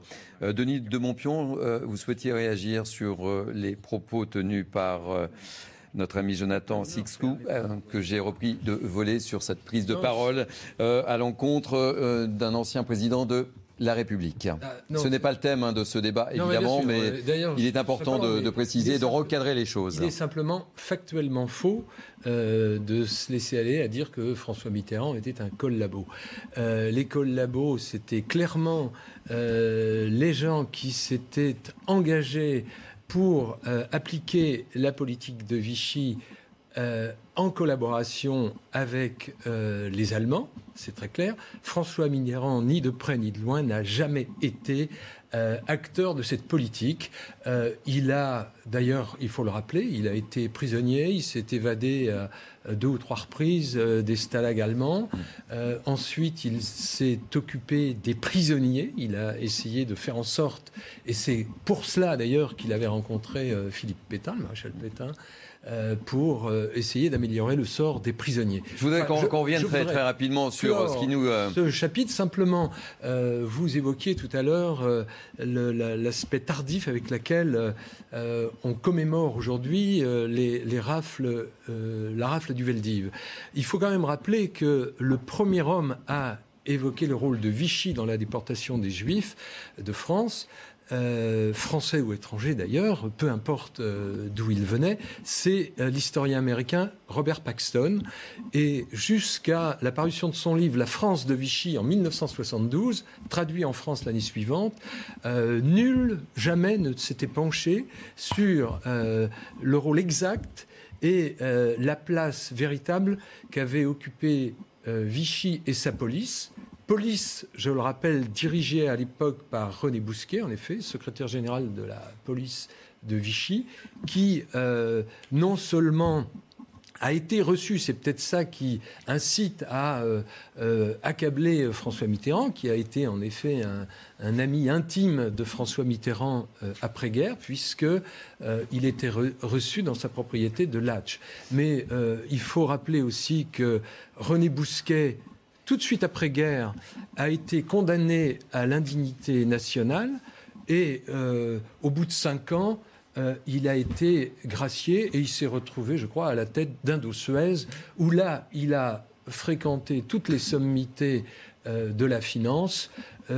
parmi les administrateurs, d'ailleurs, je le rappelle, il y avait quand même Antoine Veil, qui, qui n'était autre que le mari de Simone Veil. Donc c'est vous dire la complexité de l'histoire et euh, les nuances de gris, si j'ose dire, à apporter à une page euh, très sombre, absolument accablante pour, euh, pour la France, comme d'ailleurs Jacques Chirac l'avait très bien rappelé, et François Hollande aussi sous son quinquennat. Alors je voudrais justement, puisqu'on on célèbre aujourd'hui le, 80e anniversaire de, de la du Veldiv, citer je ne sais pas si vous l'avez vu ce, matin, euh, ce tweet de Mathilde Panot, présidente du groupe LFI à l'Assemblée euh, nationale que l'on découvre euh, à, l'antenne. la députée du, Val-de-Marne s'est montrée, on, peut dire, très offensive à l'encontre d'Emmanuel Macron. Sur Twitter, elle a assuré que le président de la République rendait honneur à Pétain et à 89 députés du Rassemblement national pour euh, Non, faire mais là sens par encore, rapport à ce que. c'est- c'est et pour rebondir sur ce que vous venez de dire. Totalement misérable. Enfin, euh, euh, et vous savez bien qu'il y a des usages de dire que tout ce qui était excessif est insignifiant. Et là, euh, Mathilde Panot est vraiment tombée dans le panneau pour le coup, parce que aller à des, des- des- des expressions aussi outrancières, ça n'a- ça n'a ça n'a aucun sens. Emmanuel Macron a déclaré en 2018 que euh, le Pétain de la Première Guerre mondiale avait été un grand soldat. C'est vrai. Euh, euh, tous les historiens vous le diront, il, suffit de reprendre des manuels d'histoire, mais il avait ajouté aussi que ensuite, quand il a été rappelé au pouvoir en, en 40, euh, et qu'il avait conduit à ce moment-là, Emmanuel Macron l'avait rappelé, des choix, il avait pris des choix funestes pour la France. Voilà, il avait signé l'armistice. Et il a engagé cette politique de collaboration. Donc, les faits euh, sont établis, sont clairs. Euh, donc, aujourd'hui, euh, faire des mauvaises querelles d'une politique politicienne assez basse, euh, vraiment, le- le- la France insoumise devrait s'atteler à alors, d'autres tâches. Je, je rappelle qu'on aura euh, à 11h55, on assistera au discours en direct d'Elisabeth Borne. Et euh, ce matin, nous avions Prisca Thévenot, qui était euh, donc députée Renaissance, comme vous le savez, des Hauts-de-Seine, qui était l'invité de, de Florian Tardif et qui n'a pas tardé à évidemment à réagir sur euh, ces propos tenus par euh, Mathilde Panot via Twitter. Je vous propose de l'écouter. On réagit aussi après. Et je rappelle qu'on est toujours en direct de toutes ces cérémonies euh, du 80 ans de la rafle du Veldiv. Euh, je vous propose d'écouter Prisca Thévenot. Enfin, la France insoumise a réussi à gagner quelque chose. Ils ont réussi à gagner la palme de l'abject, de l'indigne. Parce que rappelons que ce tweet n'est pas juste un épiphénomène. Il y a eu, euh, il y a quelques semaines, pendant la campagne des législatives, le soutien affiché et franchement apprécié de Jérémy Corbyn à l'ensemble, à certains de ses candidats, notamment à Daniel Obono. Puis, quand ils sont arrivés à l'Assemblée, ils ont pointé du doigt Elisabeth Borne en la désignant de rescapée. Qu'a été la réaction des bancs de la France insoumise? Eh bien, ça a été de rigoler, voire d'applaudir. Et puis, il y a ce tweet aujourd'hui. Donc, moi, ce que je demande à euh, Madame, euh, à Madame Panot, à Madame Panot, de façon très simple, de la même façon que l'a fait Clément Beaune hier euh, sur Twitter, c'est d'une de retirer ce tweet et de deux de venir s'expliquer et s'excuser devant les Français pour la France. Dérapage de Mathilde Panot, Louis Morin? Oui, c'est un premier euh, dérapage effectivement pour la présidente du groupe euh, LFI à l'Assemblée euh, nationale. Alors la question, c'était est-ce que finalement c'est un dérapage qui avait été anticipé, qui avait été prévu par Mathilde Panot? On, on le sait, hein, ça peut arriver malheureusement en, en politique. On peut Et en prévoir- communication, on en parle beaucoup? En communication, oui, non, mais ça, ça permet malheureusement aux auteurs de ces dérapages de gagner en notoriété. Donc parfois c'est c'est volontaire. Sauf que là, quand on écrit un tweet, on réfléchit un petit peu C'est- quand même. C'est pas, c'est pas une réaction dans. dans C'est- pour ça dirais, c'est pas un- autour d'un plateau où Voilà. on dérape, quoi. C'est hein. pour ça que j'aimais cette hypothèse. Et effectivement, il y avait eu ce, ce précédent également à, à l'Assemblée nationale avec euh, les propos qui avaient été euh, portés à l'encontre euh, d'Elisabeth Borne. Dans ce tweet, pas un mot pour les victimes, hein, pas un mot pour, euh, pour les juifs, non, uniquement une, une accusation avec une, une métaphore, une comparaison plus que déplacée euh, qui vise le président de la République avec un point euh, Godwin. Donc effectivement, je ne vois pas vraiment ce que ça peut lui apporter de, de positif en termes de communication, si ce n'est euh, de gagner en notoriété, mais c'est assez déplorable. Benoît Vaillot, votre avis sur ce tweet? Je rajouterais aussi que nous parlons là de, de victimes spécifiques. Les victimes de la rafle du Veldiv ont été arrêtées et ont été déportées parce que juifs, parce que professant la religion israélite. Dans le tweet de Mathilde Panot, nous n'avons même pas une référence à cela, premièrement. Deuxièmement, cette manipulation politique, à un moment qui devrait être un moment d'union nationale, à un moment fort de la politique commémorative de la République française, je trouve que c'est indigne. C'est indigne d'un élu de la nation, puisque Mathilde Panot est députée. Présidente, hein, euh, présidente du groupe LFI à l'Assemblée. hein. euh, Présidente, donc ça laisse augurer de bons débats. Mais c'est Euh, c'est indigne et c'est vouloir faire de la polémique, vouloir faire de la chicanerie politicienne, jusque dans les moments où justement devraient se taire ces polémiques, Où l'union devrait exister. où l'union devrait exister et être prééminente par rapport à toute autre question euh, politique du moment euh, qui pourrait nous diviser. Jonathan euh, Sixou. Les semaines passent et euh, pas une fois euh, la France insoumise ne prouve qu'elle est de plus en plus en, anti-démocratique et, anti-républicaine. S'il y a bien ce type d'anniversaire malheureux pour davantage souder la, nation française, c'est bien celui-ci, parmi d'autres. Je reprends le terme de Priscatevno, c'est strictement abject, effectivement, comme, comme timing, comme propos. Là où j'ai un doute, et loin de moi d'avoir la quelconque sympathie pour ce groupe LFI et encore moins Madame Panot, mais je crois que euh, le terme de rescapé qu'elle avait employé pour euh, parler d'Elisabeth Borne était oui, parce plus que, euh, malheureux. C'est pas son, c'est pas son coup d'essai, c'est le deuxième là. Mais je sur, la thématique. Je pense que pour le, ce mot de rescapé qui est plus que malheureux, il n'était même pas prévu dans son, dans son grand et brillant esprit à cette Madame Panot. Je pense que euh, c'était vraiment, encore une fois, tombé au mauvais moment, euh, si je puis dire, à l'Assemblée, mais c'était pas une métaphore avec euh, ce qu'avait pu vivre le père de, Mais justement, pour rebondir sur, ce que disait Louis Morin, erreur de com ou pas, je suis pas certain que ce soit une erreur de com. Non, ça a priori. Je suis pas certain, puisque en fait. Euh, un tweet, ça peut se relire, euh, probablement même euh, a-t-il été relu par, par ses équipes, et ça peut se retirer. Ça peut se retirer, absolument, ce qui n'a pas été fait. Si ça n'a pas été fait, c'était donc volontaire. Voilà. Non, puis il y avait le, il y avait le tacle à Elisabeth Borne. Donc, c'est... Non, mais on voit bien d'ailleurs dans, la teneur du tweet ce qu'elle cherche.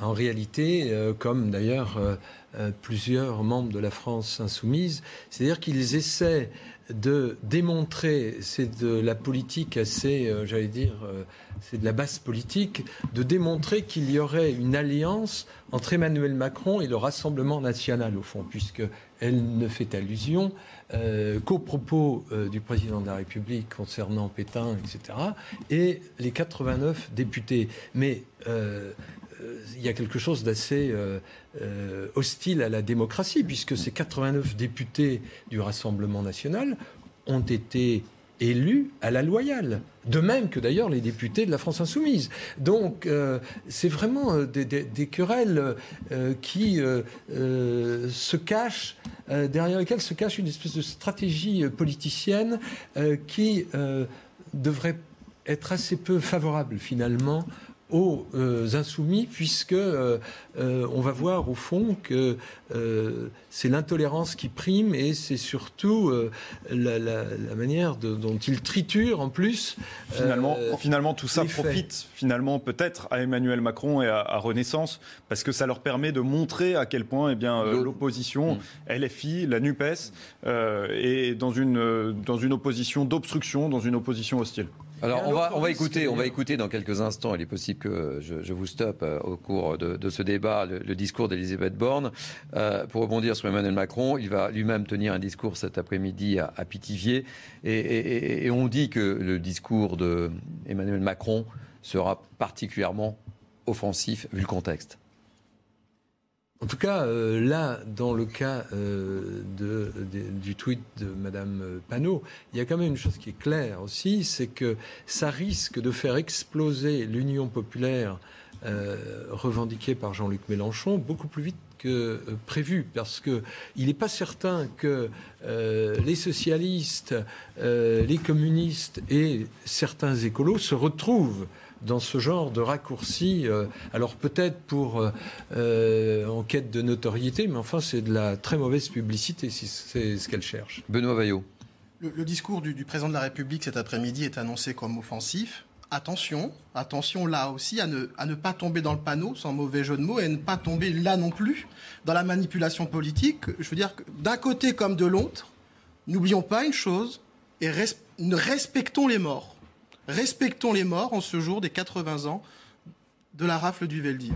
Respectons les morts et ne manipulons pas à des fins politiques et polémiques partisanes immédiates un moment historique important où nous devrions au contraire nous rassembler et nous souvenir de ce, de ce jour malheureux dans l'histoire de France où plus de 13 000 personnes ont été arrêtées et déportées pour être conduites à une mort certaine. Alors ce, ce souvenir n'empêche pas forcément de relier euh, certains faits. à l'actualité ou tout du moins à l'antisémitisme qui est actuellement vécu dans certains quartiers en France, dans certains territoires. Et c'est aussi peut-être euh, l'enjeu d'une commémoration. C'est au fond, c'est de l'ancrer dans le réel actuel, de l'ancrer dans le présent. C'est aussi euh, la raison pour laquelle tout à l'heure on, évoquait la présence de Papendiaï, qui est arrivé d'ailleurs euh, finalement à la, à la commémoration. et qui sera cet après-midi aux, côtés d'Emmanuel Macron. qui sera cet après-midi à Pithiviers. Euh, quand, on emploie le terme d'offensive dans ce cadre-là, effectivement, j'entends euh, euh, cela, j'entends la lutte contre l'antisémitisme. On sait malheureusement, en regardant les actualités, que ce n'est plus des nazis qui tuent des juifs en France 70 ans, 80 ans après la guerre.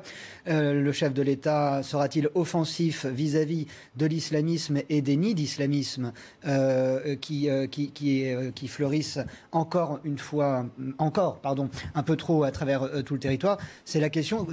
Quand vous employez le terme d'offensif, hmm. je l'entends comme ça. Je ne vois pas en, quoi ça pourrait sinon être offensif dès lors que nous parlons de commémoration euh, d'un crime de masse euh, il y a 80 ans. Denis de Il faut une chose, c'est que Jacques Chirac en 95, dans son remarquable discours, justement. Il y a eu un avant et un après Jacques Chirac, on l'évoquait depuis ce matin 10 heures. Hein. clairement. clairement, ça a changé les choses. Il a hein. été le premier président de la République, ce que ne pouvait, pouvait difficilement faire François Mitterrand et ses prédécesseurs aussi, parce que à l'époque, euh, après la la, Seconde Guerre mondiale, euh, il y avait euh, l'idée de reconstruire la France, de faire en sorte que les gens qui s'étaient euh, fourvoyés à Vichy, voilà, il y ait une espèce de, rassemblement, d'union nationale qui se fasse d'abord autour de De Gaulle et puis que ses successeurs ont poursuivi comme politique. Mais Jacques Chirac avait évoqué cet aspect de l'antisémitisme avivé, disait-il, par les intégristes. Il avait été à l'époque extrêmement clair déjà là-dessus. 95, c'était pas hier, vous voyez. Et euh, on s'aperçoit que en 30 euh, ans, un peu plus de 30 ans, euh, ces, comment dirais-je, difficultés, ce communautarisme s'est exacerbé. Et on peut penser que quand Emmanuel Macron parle annonce que son discours sera offensif, euh, c'est qu'il euh, aura euh, à l'esprit d'aller au-delà de ces commémorations et peut-être rappeler que l'antisémitisme est toujours très présent en France et que en 2021, et c'est ça, ce sont les chiffres du ministère de l'Intérieur qui le disent, il y a eu quand même une progression, je crois, de supérieure à 70% des actes antisémites, dont près de 40% euh, contre les personnes, mais euh, c'est plus de l'ordre du coup de poing, euh, etc. C'est-à-dire que ce sont au tir de mortier, couteau, pistolet. C'est-à-dire que aujourd'hui, il n'y a plus du tout d'inhibition. dans cette violence, et ce qui est extrêmement préoccupant, et je pense que le président de la République question, aura ce souci-là. Ouais, question, qu'est-ce qu'on fait pour, pour lutter contre l'antisémitisme? On monte en gras dans les, dans les sanctions, on est, on est plus... Euh, Bien entendu, il y, a, il y, a, un travail considérable à faire qui commence à l'école. Alors, euh, si on l'évoquait ce matin avec euh, Louis Morin, l'éducation nationale a un rôle voilà, il a important un rôle à jouer. Hein. Prépondérant dès l'école. Vous savez, il existait jadis ce qu'on appelait l'instruction civique. aujourd'hui, on, on, a toute une phraséologie sur le vivre ensemble qui ne recouvre plus rien du tout. Mais déjà, François Bayrou, quand il était ministre de l'Éducation, il y a des décennies de cela, il avait évoqué et insister pour avoir un retour à cette instruction civique. Il n'en est rien. Et euh, aujourd'hui, nous avons les méthodes qui marchent, c'était celle-là. Et peut-être. Non, mais attendez. Aujourd'hui, avant l'école, il y a ce qui se passe euh, dans les familles, autour de la table, autour. Euh, c'est le, discours privé il faut évidemment que l'école fasse euh, son travail euh, d'instruction, mais aux familles de faire le travail d'éducation. Mais aujourd'hui, il y a, ce qu'on appelle l'éducation morale et civique qui est enseignée euh, dès la primaire, hein, primaire, collège et lycée. Éducation morale et civique qui, qui dans le cadre de l'enseignement secondaire, est le plus souvent euh, attitrés aux professeurs d'histoire-géographie, donc ceux-là même qui enseignent hein, les faits euh, historiques euh, pour ce qui nous concerne, par exemple, de la Seconde Guerre mondiale et de l'extermination, la politique d'extermination des Juifs d'Europe. Donc, il faut avoir quand même conscience, confiance conscience et confiance, envers les, professeurs du secondaire qui font un travail exceptionnel. Moi, je le dis hein, à mes collègues, ils font vraiment un travail exceptionnel. Il y a des problèmes qui peuvent euh, survenir. On va pas se mentir. Moi-même, hein, en tant qu'enseignant, j'ai été confronté euh, à certains de ces problèmes. Nous avons des outils pédagogiques pour répondre à cela. Euh, et nous avons, je pense, pour le coup, une politique ministérielle, une politique de l'éducation nationale depuis, très longtemps, qui est là-dessus assez ferme.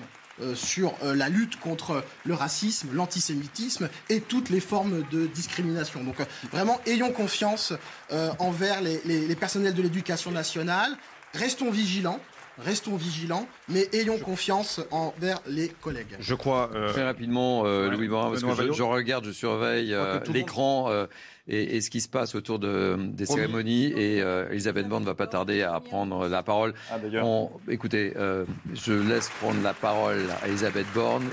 Je vous demanderai d'écouter avec attention et on réagira juste après. Elisabeth Borne.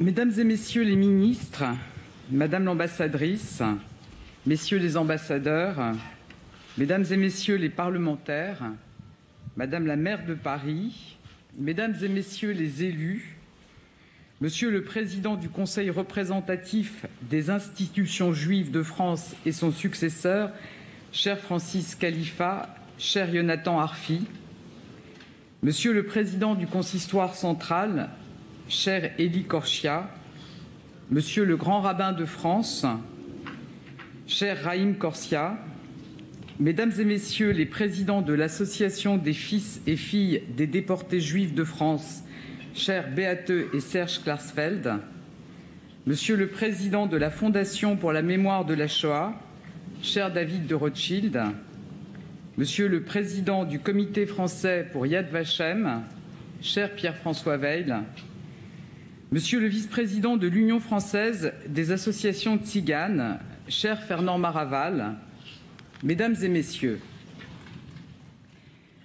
c'était il y a 80 ans, et pourtant, ici, l'écho de l'horreur résonne encore. Ici, on entend toujours les cris de détresse et les ordres hurlés. Ici, les mots paraissent comme vides de sens, dérisoires. Car même si le Veldiv a été rasé, le murmure monte encore. Il nous saisit, il nous étouffe.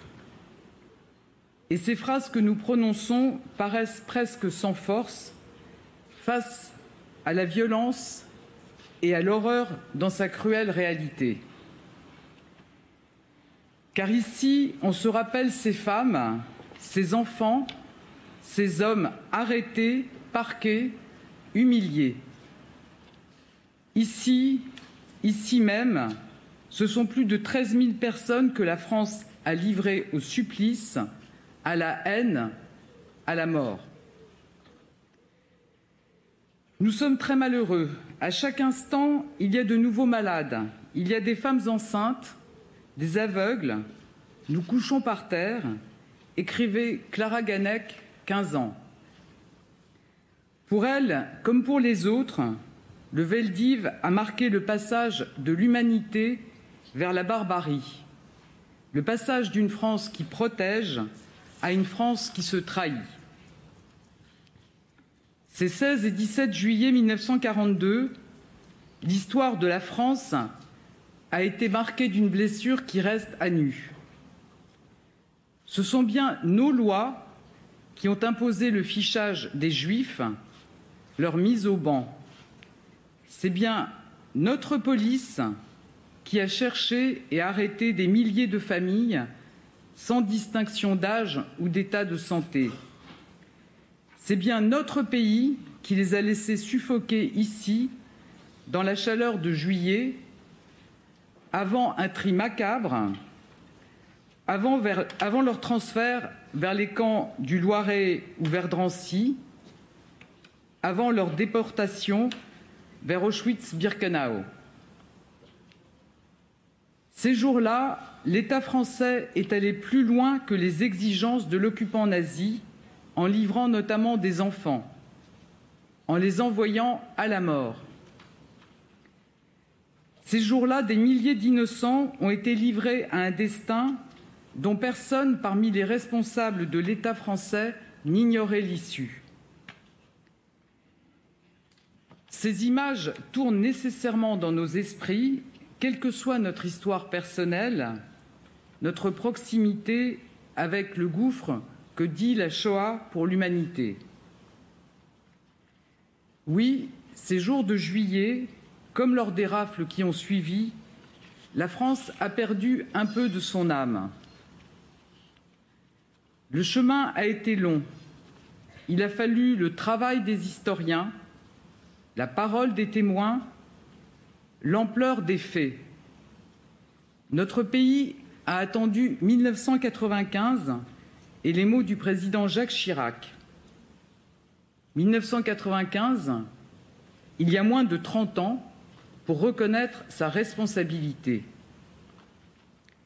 C'était une étape forte, nécessaire. Ce fut un soulagement aussi, immense. Un de ces moments où les mots mettent enfin une réalité sur les choses, sur l'indicible. La force de ces paroles reste ancrée profondément en chacun de nous. Car pour garder son honneur, notre pays devait et doit regarder son histoire en face. Ça n'est pas être patriote que de déchirer les pages de l'histoire qui nous dérangent, de les occulter ou de les amoindrir.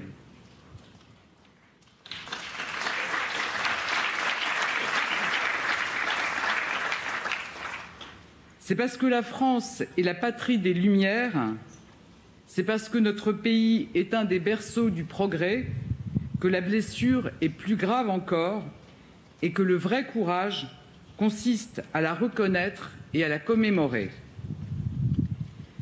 C'est aussi parce que nous reconnaissons la noirceur de certaines heures que nous pouvons voir briller plus fort encore celles et ceux qui se sont dressés contre la haine, contre l'arbitraire, contre la, bar la, barbarie. Je pense à ceux parmi les policiers qui ont refusé les ordres et laissé certains s'échapper. Je pense à ces Françaises et ces Français anonymes qui ont protégé, aidé, caché des Juifs de notre pays. Je pense aux justes de France pour qui l'humanité comptait plus que le danger. Je pense à la France libre dont le cœur battait à Londres ou dans le maquis. Ensemble, nous commémorons les 80 ans de la rafle du Veldiv. Mais nous envoyons aussi un message à notre jeunesse et aux générations à venir. N'oubliez pas, n'oubliez jamais. Le devoir de mémoire est un devoir pour l'avenir. À l'heure où l'antisémitisme tue encore, où la haine prend bien des visages, où certains menacent l'unité de notre République, nous devons par tous moyens faire savoir, faire connaître. Nous continuerons à porter et faire entendre les témoignages des victimes, des rescapés. Pour éveiller les consciences, la mémoire doit être incarnée. C'est la condition même de la transmission. Car si les données sont glaçantes et les faits insupportables, ce sont les mots et les récits des victimes qui pour toujours marquent. Ces derniers mois, ces dernières années, plusieurs des grands témoins de la Shoah nous ont quittés. Aujourd'hui, je pense à ces voix qui se sont éteintes, à Élie Buzyn, à Marceline Loridan-Ivins ou encore à Walter Spitzer. Je veux leur rendre hommage, dire notre admiration notre admiration d'être parvenu à mettre des mots sur ce qu'aucun mot ne peut réellement saisir, notre admiration de s'être sans doute fait violence pour nous transmettre des souvenirs, des images, des moments. Et je veux le, dire, leurs récits ne nous quitteront pas. Leurs mots sont ancrés dans les esprits de tous les jeunes auxquels ces rescapés ont décrit ce qu'était l'horreur. Ils vivent dans l'engagement des descendants, dans le travail des historiens, dans la détermination de tous ceux qui refusent que l'on tourne le dos ou que l'on jette un voile de mensonge sur l'histoire. Ce sont les lettres préservées, publiées, exposées, ce sont les témoignages enregistrés, diffusés, c'est la mobilisation de la culture, ce sont les lieux de mémoire de la Shoah. Ce sont ces listes de noms sur les murs du mémorial, le travail de Beate et Serge Klarsfeld. Ces listes de noms comme une psalmodie, ces listes de noms que nous devons sans cesse relire, redire à haute voix pour que vivent les mémoires. Nous continuerons à soutenir ces initiatives, à les encourager. La parole des témoins est précieuse et partout nous la ferons perdurer. Je, crois aussi que la mémoire repose sur notre jeunesse. Nous enseignerons encore et toujours la réalité du génocide et de ces années noires. Et je le dis clairement devant vous, il n'y a pas une salle de classe en France où la mémoire de la Shoah ne doit pas être enseignée, pas une école où elle peut être contestée.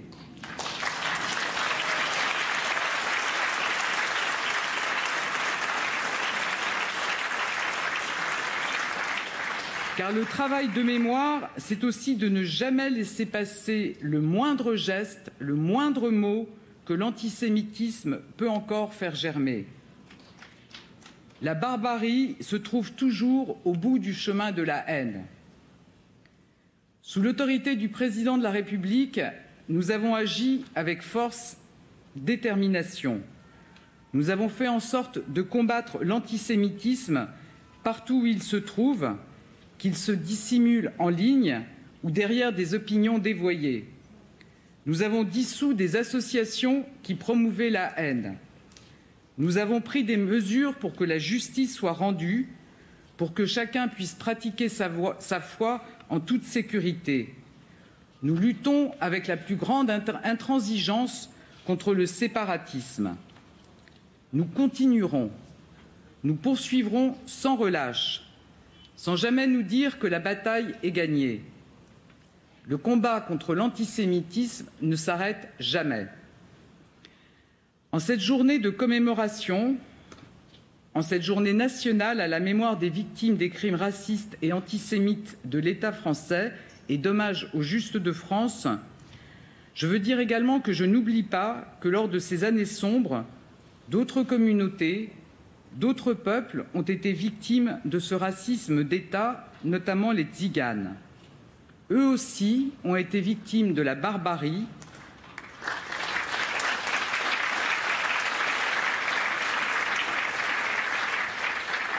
Pour eux aussi, nous ferons vivre la mémoire et nous lutterons contre toutes les haines, toutes les discriminations. Mesdames et Messieurs, l'oubli, l'indifférence et le relativisme sont autant de périls mortels. Ils servent les théories les plus abjectes, ils nourrissent la division, justifient la violence. Ils sonnent comme des outrages à toutes les, victimes et leurs descendants. Par la mémoire, par l'éducation, la culture, par le combat incessant contre l'antisémitisme, nous ferons connaître le destin des femmes, des hommes, des enfants du Veldiv. Alors 80 ans après la rafle, nous le réaffirmons, la République sera toujours le refuge de ceux qui souffrent et ont souffert. La République mènera toujours le combat pour la justice et la vérité. Mesdames et Messieurs, il y a 80 ans, la France se perdait et commettait l'irréparable. À nous, à nous tous, aujourd'hui, de veiller à ce que la mémoire des visages des victimes nous éclaire, à ce que la mémoire de ces visages nous rappelle que nous ne devons rien céder dans ces combats. Vive la République et vive la France.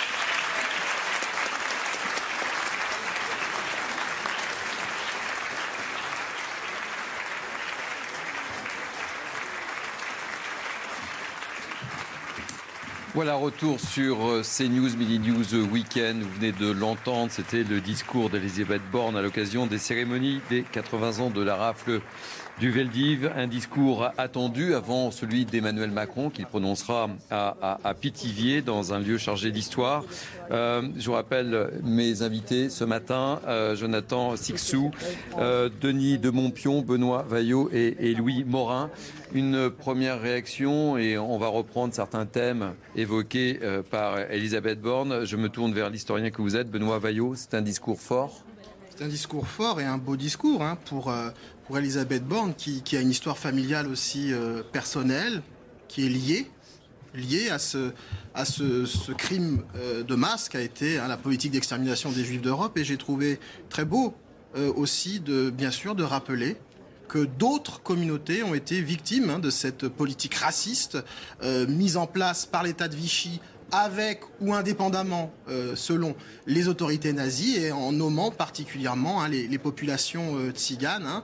nous avons en France les gens du voyage qui sont aussi porteurs d'une mémoire particulière qu'on connaît moins, qu'on connaît moins, on connaît plus la, la mémoire juive, on la connaît moins et je trouve que c'est plutôt beau aussi de, de rappeler euh, cela au moment des 80 ans de la rafle euh, du Veldiv. Ce que, ce que, je vous propose, Benoît, euh, je voulais qu'on fasse un, tour de table rapide, et puis ensuite on rentre un peu plus dans le détail du, discours. Très rapidement, Louis. Discours commémoratif hein, euh, d'Elisabeth Borne d'une dizaine de minutes, commémoratif et finalement non offensif, puisqu'on on, évoque un discours offensif cet après-midi euh, d'Emmanuel Macron.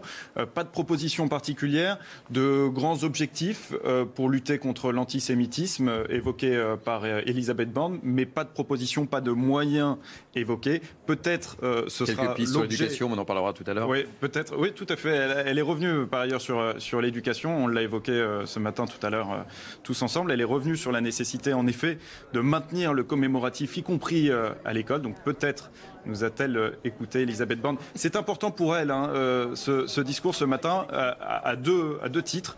Euh, au titre familial, tout d'abord, puisque effectivement, dans, dans, son histoire personnelle, son père a été euh, déporté, mais aussi parce qu'elle est nouvellement Premier ministre. Ça ne fait que deux mois hein, qu'Elisabeth mm. Borne est à, est à Matignon. Faire du commémoratif, ça permet de vous asseoir, de vous installer en tant que. On la sentait ému hein, d'ailleurs. Hein, le discours pas toujours très limpide, mais voilà. Ça, fait, on la sentait ému à titre personnel. Et donc sur le registre politique, c'est important aussi. c'est une journée importante pour Elisabeth Borne parce que ça lui permet de prendre de la hauteur et d'être au-delà des polémiques du moment. Oui, on sentait son émotion. Denis euh, de Montpion. Oui, il est clair qu'elle devait avoir l'esprit euh, son père, bien entendu, puisque euh, il était apatride, il était né dans le ghetto d'Anvers, apatride, résistant, et il a été lui-même déporté à Auschwitz et Buchenwald, il a été, euh, heureusement pour lui, euh, il, a été rescapé. Et d'ailleurs, euh, Elisabeth Borne, il faut le rappeler, elle est née en 1961, donc après la guerre. la guerre Et d'ailleurs, mm. son père avait, à ce moment-là, pris son nom de résistant borne. Euh, voilà. Et donc elle a dû, évidemment, s'était chargée de, de, euh, en effet d'émotions. Oui, on voyait. avoir tout, Ça, tout ça à l'esprit. Euh, mais ce qui est intéressant, c'est que quand elle a, elle a évoqué, alors ça c'est assez nouveau, les tziganes, en effet. Mhm. il y a aussi dans la politique, mais là qui n'était pas celle de Vichy, mais plus la politique d'extermination des nazis, c'était aussi les, homosexuels. Hein. Il y avait euh, très clairement qui portaient, euh, qui devaient porter le triangle rose euh, dans l'Allemagne nazie. bon. Est-ce qu'ils ont été oubliés? Enfin, hmm. elle rend plutôt hommage et elle commémore ce qui s'est passé en France, mais pas en Allemagne. Donc c'est peut-être une explication à, ce silence. Jonathan Sixou très rapidement et ensuite on, rentre un peu plus dans les, détails de très beau texte, un très beau discours. Texte. Dommage qu'elle ne soit pas un, si bon orateur que cela pour défendre les très beaux mots qu'elle a employés, notamment euh, la force du verbe, la force mm. des, mots pour transmettre euh, cette mémoire. On connaît son histoire personnelle désormais. Je trouve ça très beau aussi qu'elle ne l'ait pas mise en avant. Elle n'a absolument pas parlé d'elle euh, dans, dans son discours. Je note toutefois que la politique n'a pas été totalement absente. Vous avez noté comme moi, je pense, le petit tacle à Eric Zemmour qui a été applaudi. On ne déchire pas les pages de l'histoire pour se dire euh, patriote. Euh, On peut s'attendre à ce que Emmanuel Macron euh, persiste et signe également cet après-midi. Ça hein. fait partie des objectifs. Ça fait hein. partie, En hein. effet, un communiqué en, en off par l'Elysée pour euh, l'intervention d'Emmanuel Macron cet après-midi à, à Pithiviers. Ils, ils évoquent effectivement euh, le, le constat de la banalisation du débat Mm. autour euh, du régime de, de Vichy. Et, et c'est notamment là-dessus que je pense qu'on on évoque le terme de discours offensif. hein. Ouais. Ah Jonathan là. Sixou, on, on vous a interrompu Non, très non, rapidement. je- je vous en ensuite, prie, non, non, c'est c'est parfaitement com- Ouais. complémentaire. Et euh, c'est un, un très beau discours mé- mémorial. J'ai trouvé euh, Oui. ce discours très digne. Euh, et encore une fois, euh, si nous connaissons désormais son histoire personnelle et qu'elle euh, elle a eu une certaine émotion malgré tout euh, en nous di- disant ces mots, c'est- un, il y a une profondeur de, de- de- intellectuelle derrière de- ces mots qui, qui mérite d'être souligné. Le début de son discours, en parlant de, de- de- de- des cris qui sortaient de cette terre de, Paris, du, du 15e arrondissement, c'est quelque chose de très puissant et c'est quelque chose que doivent sentir, ressentir les gens qui sont intimement euh, liés à, cette histoire, effectivement. Euh, on rentre un peu dans, les détails de, son discours. hein. Euh, elle rend hommage effectivement à, la fameuse date de 1995 avec le, discours de, Jacques Chirac. Mais là, elle persiste effectivement notre police qui a arrêté notre pays, qui a laissé suffoquer ici. L'État français est allé plus loin que l'exigeaient les nazis. C'est-à-dire que euh, les images tournent dans nos esprits. La France euh, a perdu de son âme. Le travail a été long. Euh, La voilà. reconnaissance de la responsabilité, euh, puisqu'il s'agit de responsabilité de, de- voilà, de la France, euh, c'est assez euh, consensuel, si vous voulez. Ça, ça, c'est l'assurance d'un discours euh, réussi, et effectivement, c'est nécessaire euh, sur du commémoratif.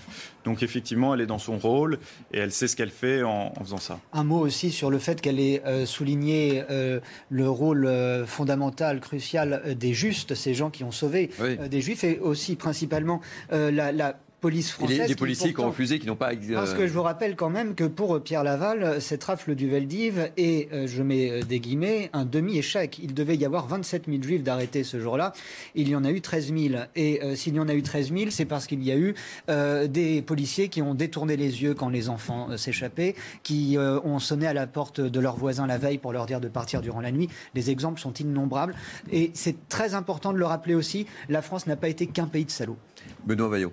Je, je voudrais rappeler aussi que si plus de 75% des juifs français ont échappé à l'extermination, contrairement à l'écrasante majorité des juifs d'Europe, c'est grâce à une résistance de la population française qui ne voulait pas, qui a refusé cette politique raciste et antisémite, je tiens quand même à le dire. Mettons en avant, bien sûr, les communautés. hein. Je veux dire, il y a eu des, des, des mots forts euh, de, de l'évêque de Toulouse euh, à l'époque, par exemple. Euh, les communautés protestantes qui ont joué un rôle Le fondamental dans la sauvegarde des juifs et, et plus particulièrement des enfants. Et de manière générale, l'ensemble des Français ont attaché euh, aux, Israélites de France, comme on disait alors, à nos juifs, hein, expression qu'on pouvait entendre à cette époque. Ce sont nos juifs, ils sont, ce sont nos compatriotes, et c'est vraiment cet euh, euh, esprit de concorde nationale qui doit prévaloir, car c'est cela qui a sauvé aussi et qui a été un frein à la politique raciste mise en place par le régime de Vichy et ses euh, euh, euh, alliés nazis. Messieurs, euh, nous poursuivons, nous décryptons ce discours d'Elisabeth Borne juste après une page de publicité.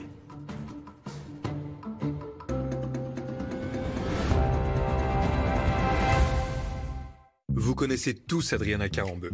Adriana et sa silhouette de rêve. Adriana et ses engagements associatifs. Adriana et ses émissions de télé. Mais ce n'est pas pour ça qu'on l'a choisie comme marraine de Comme J'aime. Ah bon? C'est pourquoi? Eh bien, parce qu'en nutrition, elle en connaît un rayon. Et vous savez, il n'y a pas de secret. Pour perdre du poids, il faut manger sain et équilibré. Avec Comme J'aime, vous allez perdre du poids de manière raisonnée. Alors, rendez-vous sur commej'aime.fr, commej'aime.fr. Verichic vous offre les plus beaux hôtels du monde jusqu'à moins 70%. Vivez une expérience inoubliable au meilleur prix et profitez d'avantages exclusifs. Découvrez notre sélection de ventes privées d'hôtels de luxe et de voyages extraordinaires avec vol inclus. Inscrivez-vous gratuitement sur verichic.fr ou via nos applications iOS et Android. Faire de petites choses chaque jour peut faire une grande différence. Aujourd'hui, votre délicieux café Senseo est produit de façon plus durable et plus responsable. À l'occasion du Tour de France, pour chaque machine achetée, Senseo vous offre 6 mois de café. Senseo, café officiel du Tour de France. Aujourd'hui, on va vous parler d'un nouvel incroyable, le cartable évolutif qui suit les enfants toute la primaire. On achète une base et on a une multitude de faces pour personnaliser son sac. C'est stylé. À l'intérieur, on trouve différentes poches et il est garanti 5 ans. La base du sac, plus la face, c'est 19,90€ dans vos hypermarchés Carrefour et c'est 6,90€ la face seule. Les incroyables, c'est inspiré par vous et créé par nous. C'est News. Pourquoi faudrait-il qu'on soit tous d'accord?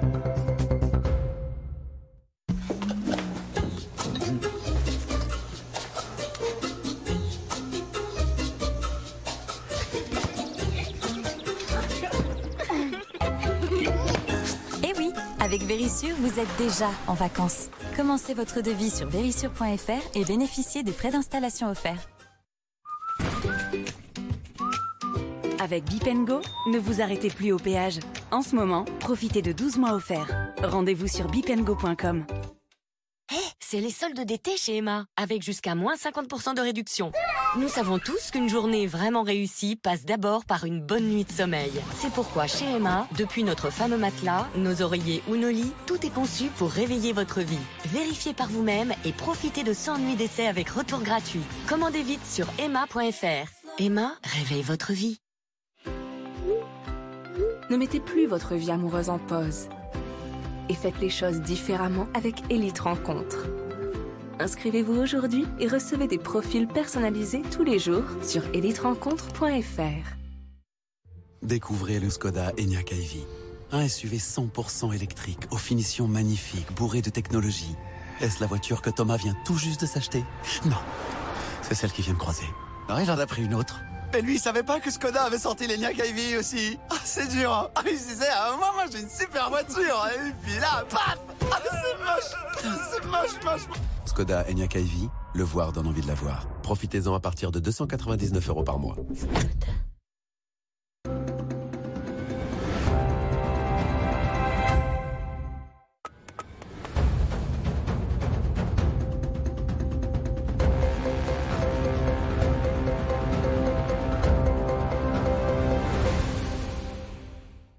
Bienvenue sur CNews, c'est Midi News Weekend, dernière partie. Euh, je vous rappelle que c'est une émission consacrée aux 80 ans de la rafle du Veldiv. Euh, on en reparle dans quelques instants avec nos invités, mais tout de suite, c'est le moment du Flash Info. Les commémorations de la rafle du Veldiv ont débuté. La première ministre Elisabeth Borne s'est rendue dans le 15e arrondissement de la capitale. Avant de prononcer un discours, elle a déposé une gerbe sur les lieux de l'ancien vélodrome d'hiver. Il y a 80 ans, plus de 13 000 juifs, dont 4 115 enfants, étaient arrêtés à leur domicile à Paris, puis emmenés dans ce bâtiment désormais détruit. Ils ont presque tous été déportés à Auschwitz et exterminés par les nazis. Il va faire encore très chaud aujourd'hui. 37 départements, pour la plupart sur la façade atlantique, ont été placés en vigilance orange canicule. Ces territoires devraient connaître de fortes températures avec des maximales comprises entre 35 et 40 degrés. La journée de demain devrait marquer le point culminant de cet épisode de forte chaleur. Alerte embouteillage dans les airs. Le géant de l'aviation américain Boeing a présenté ses prévisions de marché pour les 20 prochaines années. Il estime une hausse de 82% du nombre d'avions d'ici 2041, soit environ 47 000 appareils supplémentaires. Une augmentation qui s'explique par la croissance du trafic de passagers. C'était un flash qui vous était présenté par Arthur Muriot. On se retrouve donc pour la dernière ligne droite de Midi News et je vous représente mes invités de la matinée. Euh, Jonathan de Sixou, bienvenue. Euh, Denis de Montpion, Benoît Vaillot et Louis Morin. Donc, euh, nous avons beaucoup évoqué euh, ce matin euh, ces 80 ans euh, du Veldiv. Est-ce que je vais directement sur les incendies? L'autre thème chaud de cette matinée, évidemment, vous le savez, ce sont ces incendies en, en Gironde. Je vous propose de faire un point immédiatement avec nos deux envoyés spéciaux, Clémence Barbier et Antoine Durand. Où en sommes-nous? À 12h30 très précisément Clémence Barbier. Eh bien écoutez, toute la matinée, des reprises de feu ont été constatées.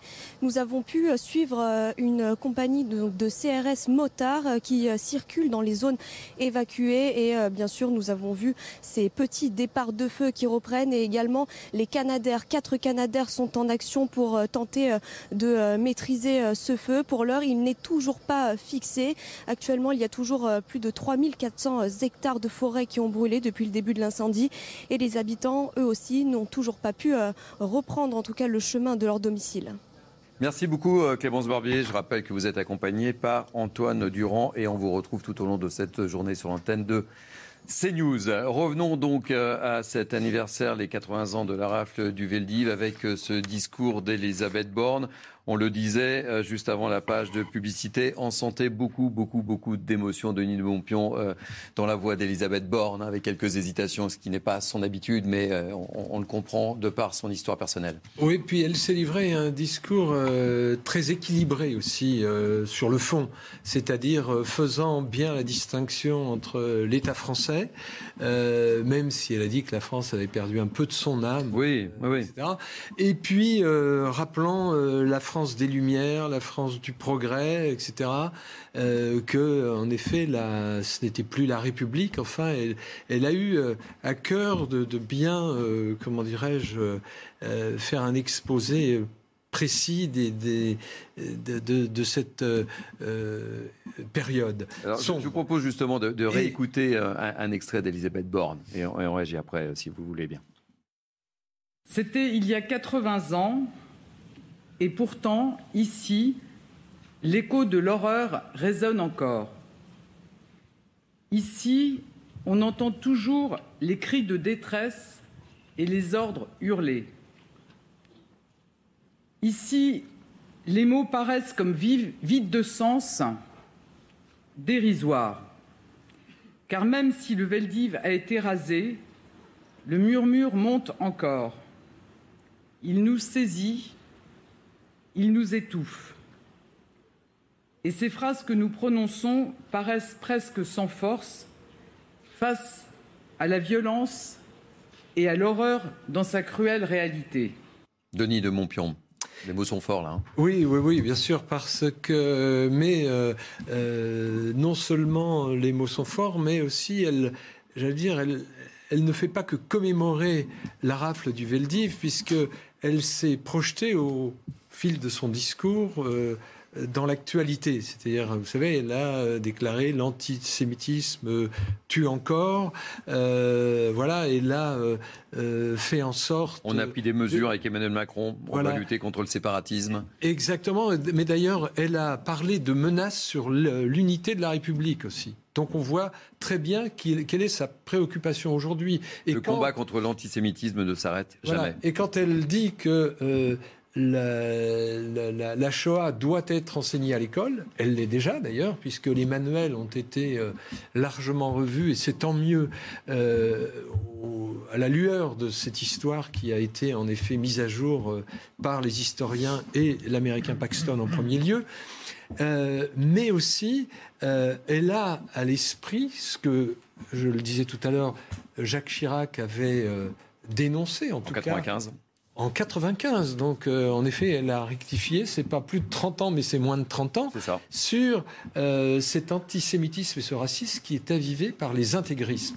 Et euh, évidemment, c'était pas le moment et l'heure de rappeler que, en effet, il y a dans un tas de quartiers, il y a des enfants juifs qui ne peuvent plus être scolarisés euh, normalement dans des établissements, euh, j'allais dire, où il y a une population euh, hétérogène, parce qu'ils sont souvent attaqués, malmenés, violentés, ce qui oblige les parents à les retirer. D'ailleurs, je rappellerai que c'est pas nouveau, puisqu'il y avait eu en 2002 un livre absolument remarquable qui s'appelait Les territoires perdus de la République, qui faisait déjà un bilan absolument effarant euh, de ces actes antisémites dans les cours d'école. Je, me tourne vers euh, Louis Morin. On, l'a beaucoup évoqué depuis ce matin euh, en disant que le rôle pour éviter justement de revivre, ça passe par l'éducation. Et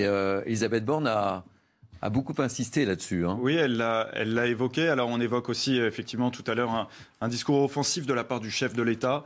Euh, on ne sait pas bien justement contre quel antisémitisme euh, eh bien, le, le, chef de l'État sera particulièrement offensif. Euh, il a été évoqué dans certains articles de presse que c'était aussi par rapport au, au débat sur le, le régime de, de, Vichy, le débat qu'on a pu connaître par exemple durant la campagne, pendant la campagne oui. présidentielle. En effet, euh, ce serait dommage quand même que cet après-midi le discours du chef de l'État se focalise sur des questions euh, de politique politicienne. Je pense en effet que aujourd'hui, vous l'avez euh, évoqué, il y a une nécessité de lutter contre l'antisémitisme actuel, le antisémitisme que l'on connaît dans certains territoires de la République, dans certains quartiers, et particulièrement à l'école, parce que même si vous l'avez euh, souligné tout à l'heure, on a de nombreux enseignants qui se battent au quotidien euh, pour justement euh, faire vivre les valeurs de la République et pour pouvoir justement instituer ce, ce devoir de mémoire. Mais souvent, ils sont laissés à eux-mêmes, ils sont seuls. C'est aussi ce qu'avait dénoncé à l'époque l'entourage de Samuel Paty et les autres enseignants qui avaient été j'aimerais qu'on écoute Alain Jakubowicz, qui était l'un de nos invités ce matin, qui justement disait ce matin qu'il fallait aller au-delà de ce devoir de mémoire. Et Alain Jakubowicz, qui a été euh, très, très, très ému euh, en entendant un, un, chant ce matin, je propose de, de le réécouter. Oui, euh, ça représente.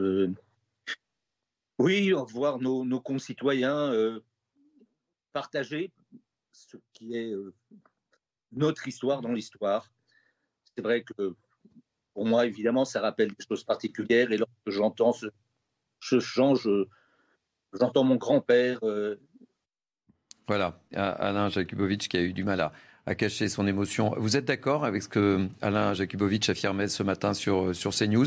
Il faut aller maintenant. Euh... Allez, c'est fini, devoir de mémoire. Il faut aller au-delà de ça. Pour l'historien, il n'y a pas de devoir de mémoire. Mais pour l'historien, il y a un devoir d'histoire. C'est faire l'histoire. Mais faire l'histoire, c'est faire l'histoire des faits, ce qui s'est passé, mais c'est faire l'histoire aussi de comment on a compris ces faits. Et c'est pour ça que dans le, les programmes de l'éducation nationale, que ce soit au collège et surtout au lycée, parce qu'il faut avoir une pédagogie adaptée, on enseigne autant l'histoire, en l'espèce, de l'extermination des Juifs d'Europe, que la mémoire de cette extermination. D'où le terme de Shoah qui a été introduit euh, dans euh, les manuels. C'est pas d'aujourd'hui, hein, mais c'est-à-dire que introduire ce terme, c'est parler de cette mémoire particulière, cette mémoire des Juifs d'Europe qui ont, été victimes d'un génocide. Et c'est très important de, le devoir d'histoire et de comprendre qu'effectivement, moi je pense qu'il faut aller au-delà de, du devoir de mémoire. Par contre, le politique est dans son rôle. Le politique est dans son rôle dans les commémorations.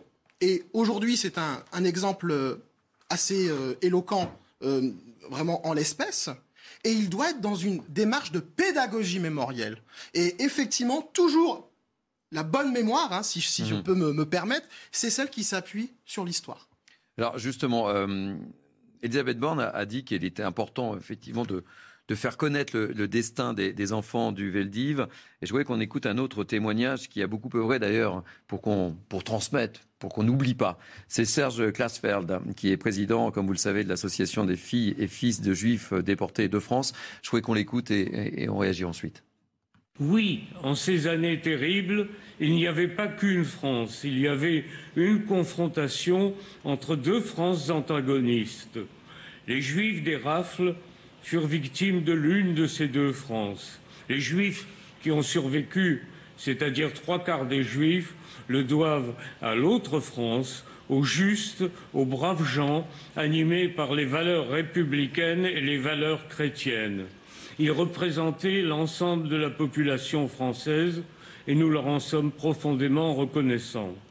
Euh, Jonathan Sixou, c'est vrai que Serge Klarsfeld a fait beaucoup pour qu'on n'oublie pas, pour qu'on transmette, qui est un acteur majeur.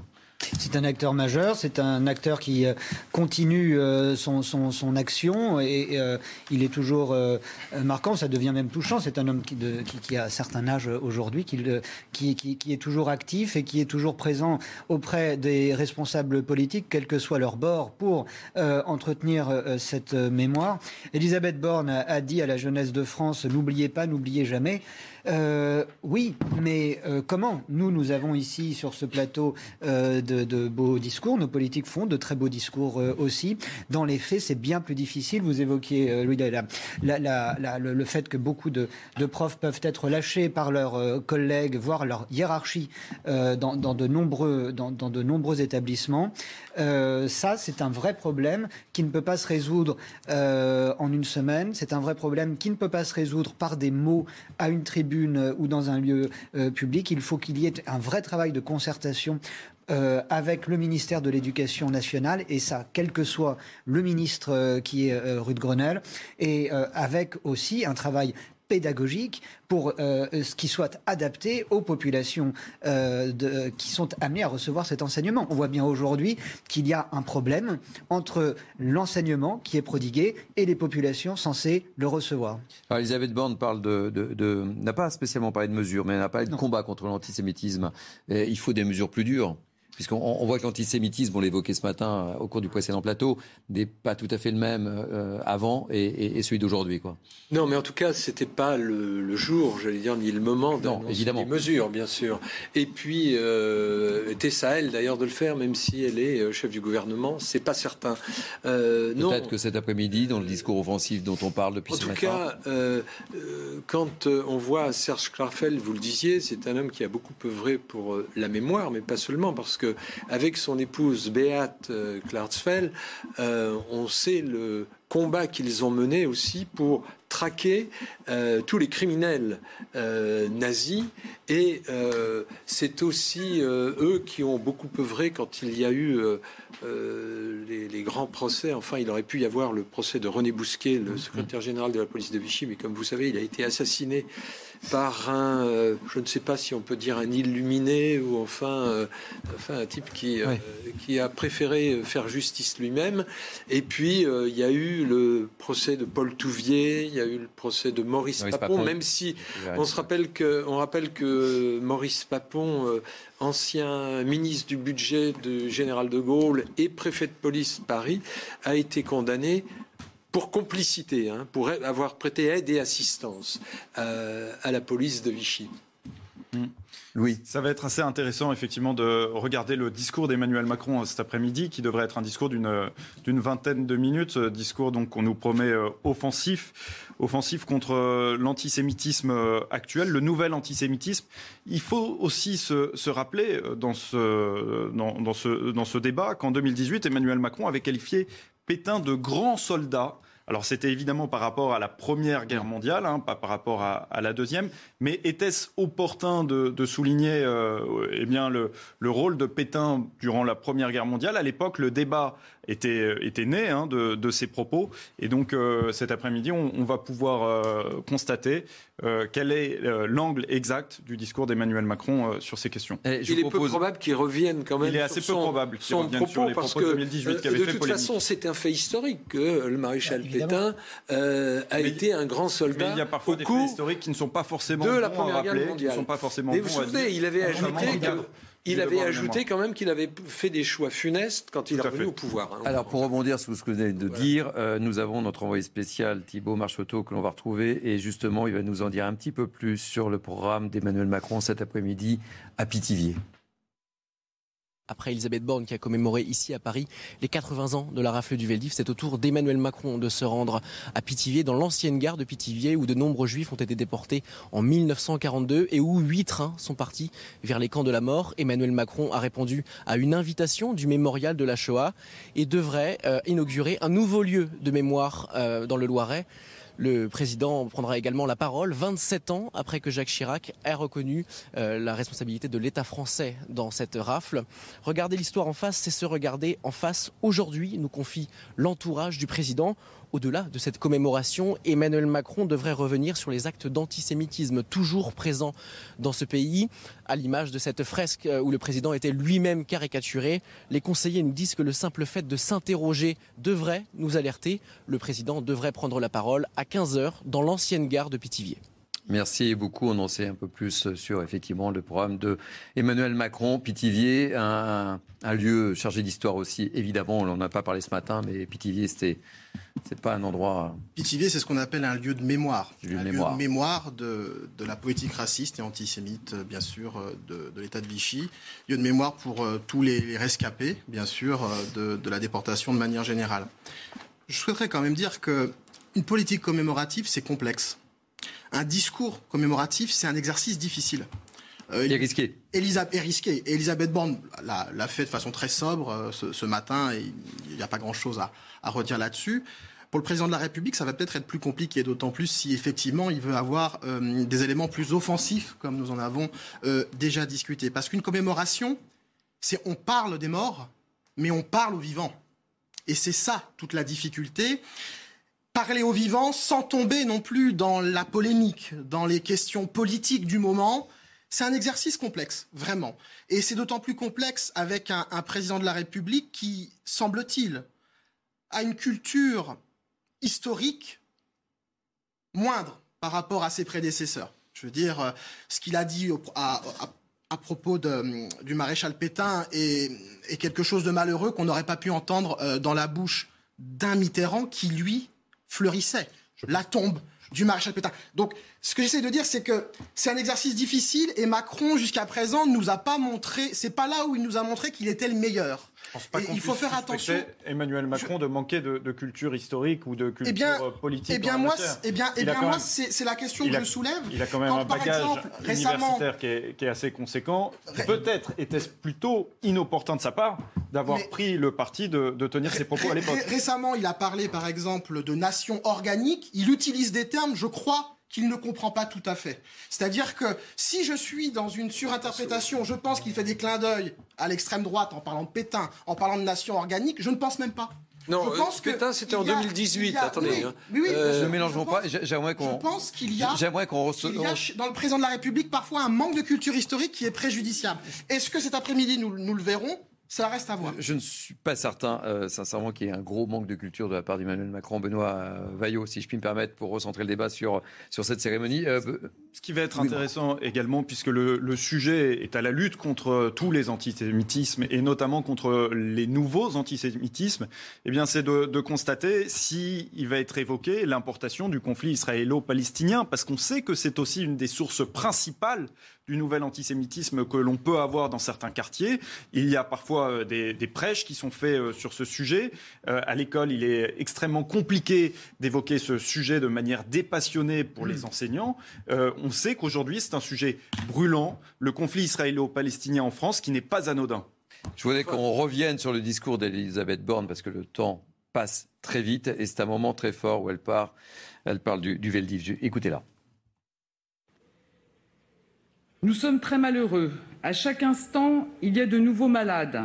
Il y a des femmes enceintes, des aveugles. Nous couchons par terre. Écrivait Clara Ganec, 15 ans. Pour elle, comme pour les autres, le Veldiv a marqué le passage de l'humanité vers la barbarie. Le passage d'une France qui protège à une France qui se trahit. Jonathan Sixou. Je trouve euh, assez passionnant, pour ne pas dire euh, totalement passionnant, ce type de débat que nous pouvons avoir aussi bien euh, sur les discours publics, politiques, que sur les euh, des idées qui, que nous pouvons avoir mmh. ici ou ailleurs. Sur la culture non la culture. France, la France entretient un rapport euh, formidablement passionnel avec son histoire. Oui. Et je crois que c'est euh, important de le, de le pointer, euh, de même que les Français entretiennent un rapport passionnel à leur patrimoine, le patrimoine architectural par exemple. Et c'est très très important de, de, de le rappeler, c'est une réalité qui n'est peut-être pas suffisamment prise en compte par nos responsables et, et, politiques. Et d'ailleurs, Elisabeth Borne le dit, hein, j'ai noté sa phrase, je pense que vous l'avez noté vous aussi, pour garder son honneur, notre pays doit regarder son histoire en face. Bien sûr, et regarder son histoire en face, le problème c'est que chacun... Euh, on le sait, a, une vision particulière. Donc c'est aussi ça qui nourrit le débat. C'est aussi là où il faut être prudent. Quand j'entends Madame Borde euh, dire qu'elle ne veut pas, j'ai oublié le terme précis, je l'ai pas noté, euh, concernant euh, ce, débat justement qu'il ne faut pas qu'il soit un, peu trop euh, fréquent. J'ai oublié le, terme exact pour euh, réfléchir sur cette période. Les historiens doivent, euh, c'est leur métier. Et c'est ça qui fait avancer l'histoire. L'histoire n'est pas une matière morte, l'histoire est une matière qui vit euh, à la faveur des archives, à la faveur des témoignages euh, qu'on découvre, quels que soient les âges. Et l'histoire, et c'est pour cela que sur cet épisode tragique et sanglant, dramatique de notre histoire, il est peut-être trop tôt pour avoir un débat. il, ne, il peut y en avoir un, mais il ne peut pas, peut-être, eu égard encore une fois aux descendants de victimes, voire aux victimes elles-mêmes qui sont encore vivantes, euh, avoir euh, un, débat euh, qui, attaque le fond du sujet, parce que vous le soulignez, Denis, tout à l'heure à très juste titre, mais ça, c'est aussi bien propre à la Révolution de 89 qu'à l'occupation ou quelques grands événements de l'histoire que ce soit. Rien n'est blanc, rien n'est noir, et dans les nuances, il y a des sous-nuances. Le régime de Vichy, à Vichy même, vous aviez des, à côté des collabos, vous aviez des résistants très actifs, c'est un fait.